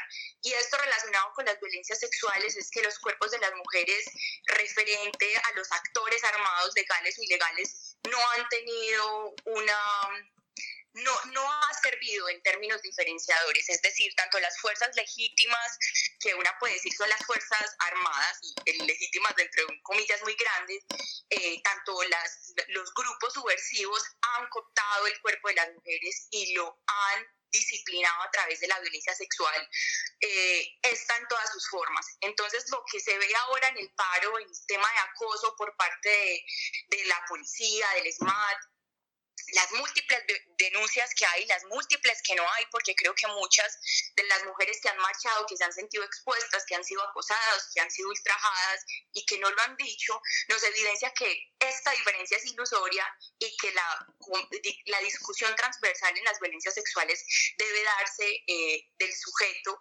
agresor frente a la mujer sobreviviente o la mujer que lo sufre, porque creo que hace parte de, de ese moralismo que, que, ahora nos, que ahora nos habita y, y es generar desde esa diferencia de enemigo-amigo, que cuando sucede, digamos, por parte del bando del que reconocemos hay múltiples violaciones de derechos humanos, si ellos lo cometen, entonces ahí se opera la buena fe de la mujer que, que expresó a partir de, del escracho de la comunicación pública, la violencia que ha sufrido, pero que si se hace en un contexto en el que se normaliza la violencia sexual y la hace un compañero, un compa, un conocido, ahí sí entonces precisamente se revictimiza o se pone en cuestión la, la, la vivencia y la violencia que sufrieron las mujeres. Eso me parece muy importante porque en estos contextos de convulsión social la violencia sexual se sitúa como una de las principales, de las mayores formas de lesionar a las mujeres para que no salgan a marchar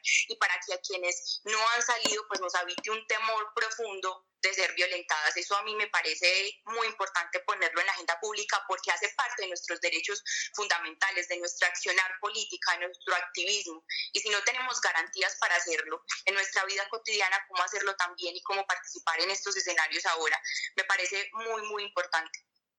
Ahora, respecto a la pregunta que, que, hacía el compañero, que no recuerdo el nombre, eh, pues que es caleño, que está ahora aquí en Medellín, eh, la pregunta por la constitución, a mí me, me trae a la mente, no, nos preguntaba como cuál era esa definición de constitución, porque pensaba, pues creía también que era una definición pobre, pues ahí la definición la definición de la constitución, así como en términos muy generales de los profesores de constitucionales, que está, está, eh, sí, está dividida por su parte dogmática que aglomera los valores sociales y culturales de, de, un país, por su parte orgánica en la que dice cómo debe, debe o está separado el Estado, pero yo creo que la pregunta del compañero estaba más dirigida a, esa, a ese segundo interrogante de cómo aplicarla.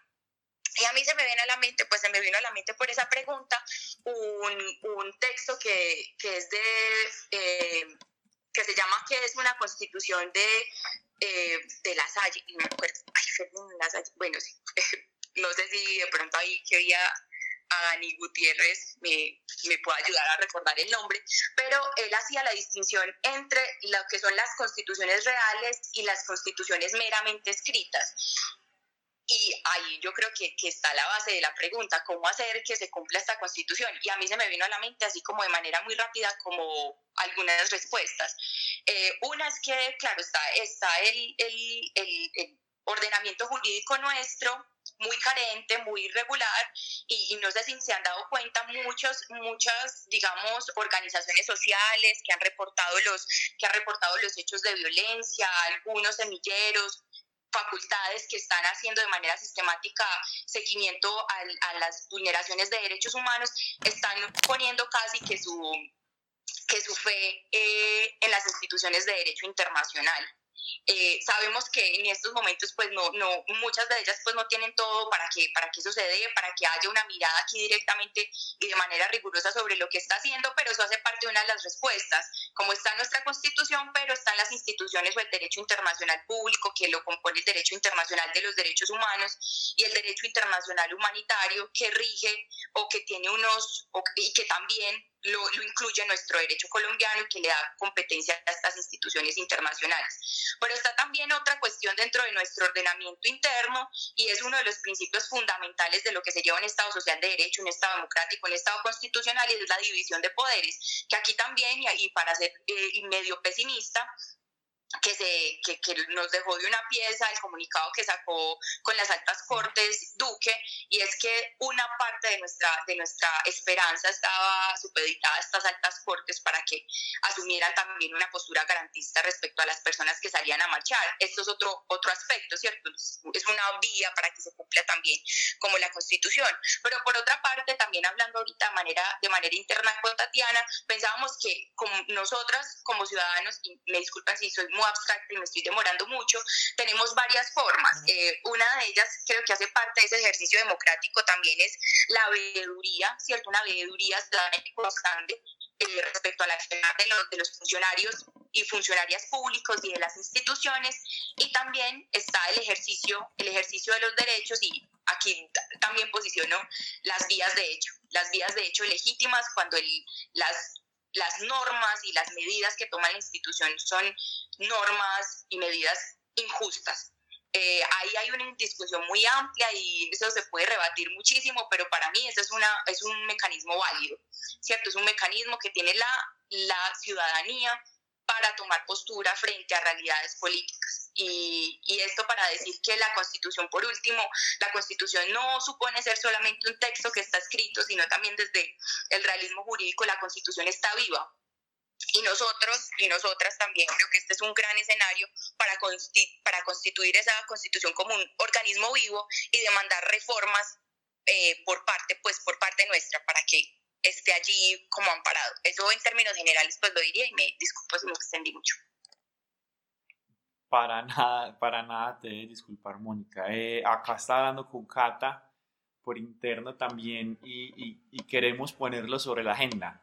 Eso que dijiste, pues como una de las primeras cosas de las que hablaste, creo que debemos, debemos poner sobre la agenda conversaciones sobre, por ejemplo, entre otras cosas, violencia sexual en el marco de las protestas y todo lo que también ha estado sucediendo y que también ha tenido indignado a muchas, a muchas de las personas.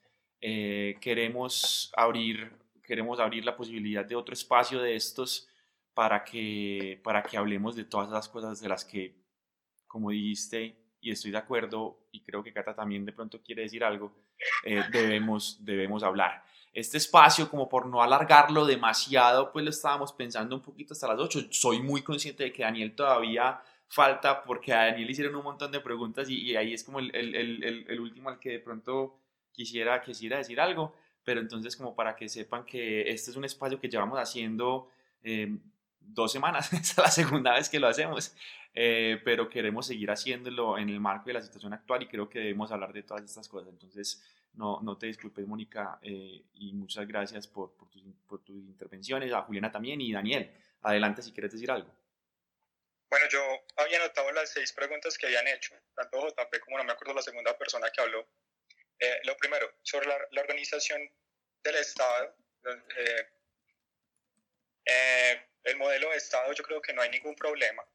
De hecho, el modelo centralista funciona muy bien, sobre todo en, en contextos en los que hay tantos problemas sociales. Eh, el, el, modelo federal puede presentar muchísimos problemas de clientelismo, eh, sobre todo en las bases regionales y municipales, el caso de México, el caso de Argentina, el caso de Brasil. El modelo federal no responde a nada. O sea, no, no, en el modelo, en el cambio de modelo no hay una respuesta eh, directa para los problemas que nosotros tenemos de gobernabilidad. De hecho, con el modelo centralista pasa otra cosa muy especial y es que existe la posibilidad de hacer rápidamente un bloqueo por parte de las instituciones del Estado y, y operar por medio de este equilibrio de poderes. Pero pasa una cosa diferente cuando el equilibrio de poderes está supeditado a una estructura jerárquica eh, capitalista, violenta, tan fuerte como la que ocurre en Colombia, que además es clientelar. Eh, lo segundo, la educación militar se planteaba reformar desde la década de los 30 con la profesionalización de los militares. Eh, eso siguiendo una teoría que viene desde la Revolución Francesa y es que el militar no solo es militar, sino que el militar también es ciudadano. El militar es profesional, el militar es ingeniero, el, el militar es médico y sirve a su sociedad. Y pasa algo muy interesante ahí, es que los militares sí se profesionalizan. En Colombia, sobre todo a partir de los 50, con Rojas Pinilla y con lo que pasaría en el Frente Nacional, pero la educación militar que reciben es una educación militar completamente contrainsurgente. Ellos van a estudiar a West Point o van a estudiar a la Escuela de las Américas y la educación que reciben es contrainsurgente. ¿Cómo prevenir la posible escalada de un ejército socialista? Y lo más importante de todo, ¿qué hacer en caso de que un socialista llegue al poder? En el caso de los países del Cono Sur, la respuesta es clave y es, y es observable. Dictaduras militares. Si hay cualquier peligro para que eh, para la estabilidad del orden se establece una dictadura militar, se golpea al presidente que está en el poder y se establece una dictadura en la cual se, se contenga y se mantenga el orden tradicional que tenían estos países. Entonces eso también pasa con la educación militar. Eh, los militares en Colombia, especialmente la policía, que es, es una fuerza militar que debería ser una fuerza civil, siguen amparados en los tratados de la Guerra Fría, siguen amparados en el fuero militar eh, siguen amparados en todas estas instituciones que fueron creadas al interior de un contexto contrainsurgente. Es necesario la reforma de la policía, al menos como fuerza militar. No podemos seguir pensando a la policía como una fuerza militar. La policía es una fuerza civil. Debe estar adscrita al Ministerio del Interior. Debe regular la vida en la sociedad, no ser militares al servicio de una guerra contrainsurgente y más si no hay una insurgencia eh, que desafíe la estabilidad del Estado. Eh, lo tercero que, que he mencionado JP era de comunicación. En, la comunicación es muy importante y lo más importante es romper las cadenas de comunicación tradicional.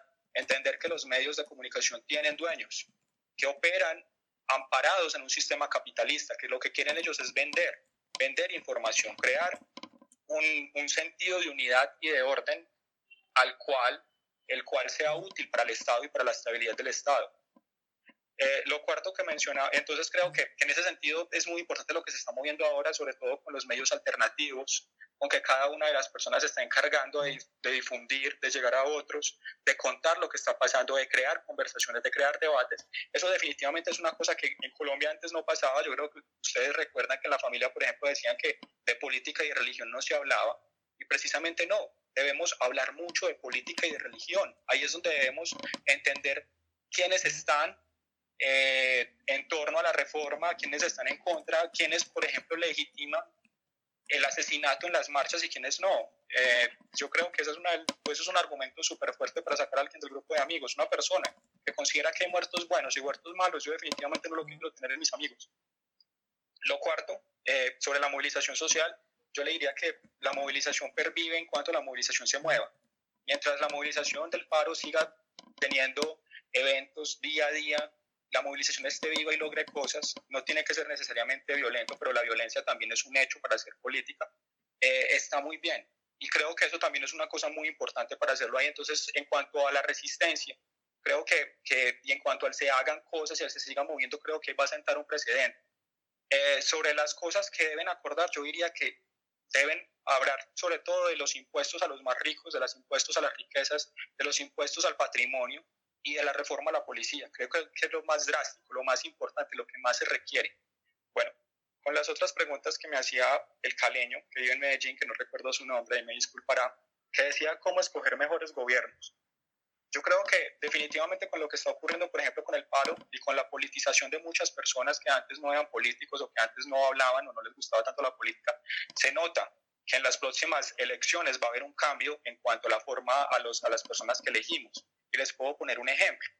El ejemplo de Argentina con Macri, que se cansaron de Macri y, y votaron por Alberto Fernández. O el caso de Chile. Chile con su movilización logró activar sectores sociales que antes no se movían y lo que lograron con la, con la constituyente, con los miembros de la constituyente es histórico. Los ciudadanos independientes y la oposición al gobierno de Piñera obtuvieron la mayoría de los votos y por lo tanto van a, a, hacer la constitución. ¿Qué tienen que hacer? ¿Cuál es su trabajo? Votar un gobierno que cumpla esa constitución que ellos van a escribir. Lo mismo que deberíamos hacer nosotros. Elegir en las próximas elecciones un gobernante que nos dé garantías de cumplimiento de la constitución política del 91. Yo tenía, por ejemplo, eh, una reflexión y era, ¿por qué las FARC en su proceso de paz no pudieron una nueva constituyente? Y es porque ellos entienden que en la constitución del 91 están las cosas que ellos pedían por medio de la revolución. ¿Y qué es lo que buscaron entonces con su proceso de paz? Un, cinco, cinco puntos muy claros en los cuales lo que se busca es que se aplique la constitución, eh, con unos temas transversales que son el agro, la representación política, la participación de personas, eh, negritudes, indígenas y mujeres. Y eso definitivamente es a lo que creo que está abocado también este movimiento del paro nacional, que es muy disperso y que busca, puede buscar muchas cosas diferentes, no tiene un líder central ni líderes centrales, pero que definitivamente aboga por una mejoría en las condiciones de vida. Y creo que el desarrollo de la Constitución, la puesta en marcha de planes, al menos el del agro, eh, el fortalecimiento de la industria, la creación de puestos de trabajo y la educación, puede ser un, un resultado positivo para esto que se mueve. Ahí el cuento es hasta dónde el gobierno quiere llegar, sobre todo este gobierno. Eh, lo último, las condiciones para mejorar Cali, eso es muy interesante. De hecho, eh, yo con mis asesores, cuando estaba haciendo la maestría, lo hablaba mucho. Eh, Cali es un caso de investigación maravilloso. Yo definitivamente he pensado muchas veces en, en irme a hacer trabajo de campo a Cali para investigar precisamente el paro nacional del 77. Yo creo que es una de las épocas que más me falta eh, conocer eh, y que además me emociona mucho. Y creo que la solución para Cali definitivamente está en buscar el mejor acuerdo social posible, en buscar medidas de intervención social, en la creación de puestos de trabajo, en la creación de eh, cupos en la educación superior, en el cumplimiento de los derechos, pero sobre todo en medidas que posibiliten el desarrollo social en Cali Entendido no desarrollo social como entregar bonos a ciertas familias, sino buscar un desarrollo, al menos desde la industria, desde el trabajo, desde el empleo, y creo que, que esas son las cosas que tenemos pendientes. Bueno, ahí como para eh, responder todas las preguntas, si se me hago alguna, disculpe. No, no, como le dije ahorita también a Mónica, nada de disculpas. Eh, pues como queremos Cata y yo, es eh, como lo que queremos es abrir un espacio en donde podamos aprender un poquito los que no sabemos casi de este tema y que no sea solamente cuestión de ser de, de un lado de la moneda o de otro, sino como intentar generar espacios en donde se puedan conversar de estas cosas con gente que, que, que pues, que sabe más de esto, como ustedes, que nosotros eh, y que nosotras. Entonces es como, gracias. Gracias, yo siento que al igual que hace ocho días, eh, esta conversación no termina. Esta conversación no termina, eh, así como el paro no termina y como en el poema que mencionaba Mónica, la idea es que no termine hasta que hasta que haya un montón de cosas por las cuales tenemos que seguir luchando. Eh, sí, sí creo que de alguna forma podemos decir que hay, hay, muchas cosas que podemos hacer.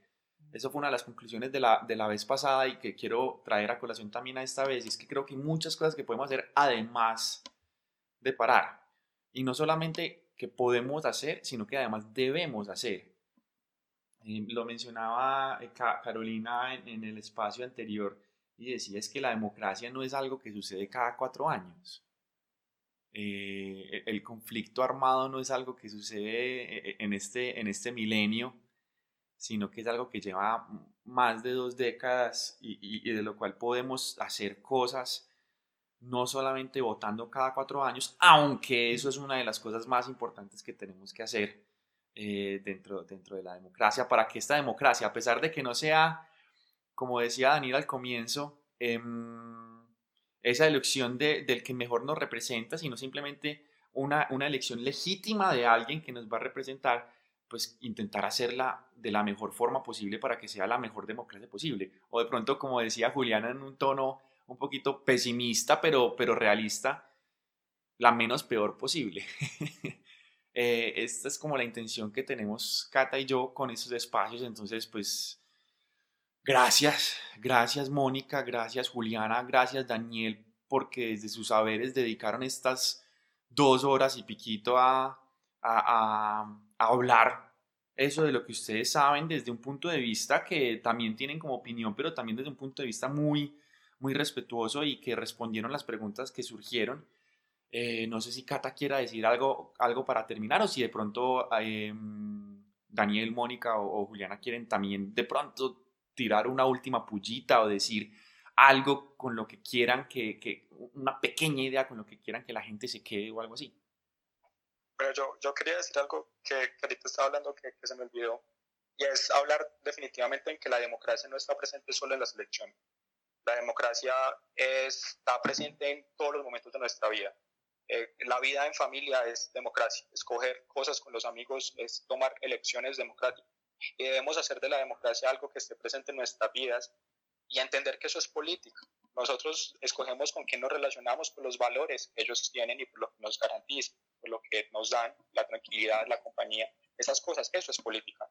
Eh, creo que la política atraviesa todos los momentos de la vida y que no solo es un voto, no solo es un proceso de elección, sino que es todo el proceso material de creación, eh, de conjunción, de sociedad que nosotros nos creamos con estas personas que están cerca de nosotros y que a su vez debemos velar porque esas personas sean políticamente activas porque participemos de los lugares políticos que tenemos a nuestra disposición, la asamblea de pregrado, la asamblea de facultad, la asamblea general de estudiantes. Eso también es democracia. Y debemos velar también por hacer control de esas decisiones que se toman allí. Nosotros también somos presentes de esa democracia y debemos estar presentes en todas las escalas de la democracia para que la democracia esté presente para que no sentamos que son solo los de Bogotá los que escogen los que son democráticos, sino que debemos hacer de la democracia algo horizontal. Ah, debemos exigirles que nos den resultados, debemos exigir más cosas, debemos hacer mesas sociales, asambleas barriales, ojalá, y vivir la democracia en todos los lugares. Yo creo que ese es el camino que debemos tener. Y me parece que el paro nacional en cuanto a eso está tomando una, un trayecto muy positivo. Que vuelvan las asambleas barriales es muy positivo y ojalá que vuelvan las asambleas comunales eh, para que podamos hablar entre los que habitamos el territorio y que podamos llevarle propuestas a los que están en la política más alta ya nacional. Creo que ese es el camino. Todo, que todos nos hagamos políticos. Yo quería también decir una, dos cositas y es, la primera yo creo que eh, si el paro acaba hoy, igual tenemos muchísimos retos. El primero es acompañar a todas las personas que han estado tan activas marchando. Hay que tener mucho cuidado con los chicos que han hecho parte de la primera línea. Eh, yo tengo mucho miedo de que cuando esto acabe se vuelva un objetivo militar, como ha pasado muchas veces. Entonces yo creo que hay que rodear mucho a estas personas que están dando la cara por todos y que están ahí presentes. Entonces es rodear a todos los líderes, rodear a todas las personas, entre más visibles las hagamos, eh, es más difícil que el Estado pueda empezar a atacarlas como como ya está empezando con las capturas ilegales que ha hecho en Cali y que tal vez vaya a empezar a hacer y que pueden llegar a terminar en una masacre de todos estos pelados que la, han dado la cara. Y lo segundo que me parece muy importante es, hoy la amiga indígena, la minga llegó a Medellín. Eh, ustedes que están en Medellín, yo los invito mucho a que la acompañen. Es histórico que esta organización, que la organización indígena que haga una minga y llegue a los territorios. Entonces es muy bonito también de las experiencias más bonitas que uno tiene. Yo estuve presente el año pasado o este año que llegaron a Bogotá Entonces, rodeen a la minga, acompáñenlo, tenemos mucho que aprender de ellos, mucho, ellos son muy sabios, son muy pacíficos, entienden mucho el contexto, están muy organizados y llevan años sufriendo y luchando por una violencia que todos hemos invisibilizado. Entonces, de verdad, los invito, nos hace mucho mejor persona estar cerca de personas que son tan sabias y que le han hecho y que le siguen haciendo tanto bien al país. Bueno, mi, reflexión final es, hace parte de una conversación con un amigo que me preguntaba qué, qué hacer con las tías, ¿cierto? Ese, ese concepto cultural de las tías que mandan cadenas falsas y, y bueno, que, que, tiene una postura política que a veces es muy compleja como rebatir. Entonces la pregunta de él, ¿qué hacer con las tías cuando se requiere como un ejercicio democrático en todo, pero sabemos que se vienen unas elecciones próximas y que una tiene como la esperanza y se aferra a esa esperanza, aunque eh, históricamente adolorida por muchas cosas, incluyendo el plebiscito, pero pues en la reflexión llegábamos como a la conclusión de que, que de que qué hacer con las tías, la respuesta son los hijos y las hijas. ¿cierto? Bajo esa premisa de, de que, eh, de verticalidad que siempre nos han dicho que nos, nosotros como hijos e hijas somos educados por nuestros padres y madres, pero creo que en esto el conocimiento que tenemos somos la y, no me voy a ubicar tampoco como en, una posición como academicista o de una supuesta superioridad moral por tener acceso a la educación, pero creo que es un, es un ámbito importante para la calidad de la democracia y ya que tuvimos este y ya que tenemos este privilegio y que tenemos que cuestionarnos lo tanto tanto tantísimo de haber ingresado a una universidad tan buena como en mi caso la Universidad de Antioquia y en muchos la Universidad Nacional y todas sus sedes eh, creo que es, nosotros somos las respuestas como hijos e hijas a los padres y a las madres también hay que educarlas. Eso puede sonar como, como feito, pero creo firmemente en eso. Eh, y que hay que apostar a la pedagogía interna, hay que apostar a la pedagogía en la familia mm, más cercana, porque tenemos que prepararnos, esto, esto nos llama a, que algo puede ir cambiando eh, y a movilizarnos también en ese cambio, a reflexionar la acción política. En estos momentos está la acción en la calle y hay que empezarlo a reflexionar, hay que conceptualizarla, hay que empezar a darle sentido y como lo decía también Juliana y Daniel, eh, empezar a organizarnos. Entonces, como esa pregunta, ¿qué hacer con las tías, los hijos y las hijas? Porque a los padres y a las madres también hay que educarlas y también pues está en nuestra, nuestras responsabilidades de los privilegios que tenemos, lo pedagógico. Hasta ahí quedaría y muchas gracias por la invitación. Me voy muy contenta, me encantan mucho estos espacios. Gracias. No, gracias de nuevo a ustedes, Mónica, Daniel, Juliana, eh, de verdad que nota que se hayan animado un lunes festivo en la noche a hablar de esto. Eh, a usted, este es el saber de ustedes, les gusta mucho, nosotros acá estamos aprendiendo de ustedes. La verdad, de nuevo, hago un agradecimiento infinito. También a Cata, porque Cata fue la que inspiró estas, estas reflexiones ciudadanas sobre la situación actual. Eh, vamos a seguir haciéndolas. Eh, espero que puedan participar si desean también de las, de las próximas que hagamos. Estén pendientes pues entonces de, de, cualquier otra invitación que, que, les vayan a hacer. Siempre sacamos la invitación un día antes. Probablemente la próxima sea también el, el, domingo. Esta vez la hicimos el lunes pues porque era festivo. Y, y, bueno, no, esperemos que todas las personas, como decían, se sigan cuidando, que, hayan, que haya acompañamiento pues a estas, a estas personas de primera línea y y a, y a esta comunidad tan bonita que está llegando hoy a Medellín como decía Juliana, eh, esta invitación yo creo que es a que, a que recordemos la historia para no estar como siempre condenados a repetirla. Es una frase muy cliché, pero yo creo que con el, discurso de Daniel eh, no deja de ser poderosa a pesar de que sea un cliché. Y yo quería decir, Miguel, bueno, también agradecerle a ellos tres por participar. Eh, yo siempre quedo al final de esto un poquito abrumada con tantas cosas, como con más preguntas que respuestas. Eh, pero no, muchas gracias Dani, Mónica y Juli por, por todos los aportes a los que se conectaron y participaron. yo siento que nos quedaron un montón de temas y un montón de preguntas y ojalá que podamos contar con ustedes también para participar en otros espacios. Para todo. Gracias y que tengan una excelente noche, un excelente resto de puente, a pesar de todo lo que está pasando y que se sigan cuidando, eh, dado todo lo que está pasando. Gracias. Muchas gracias. Muchas gracias a ustedes, que estén bien. Hasta luego.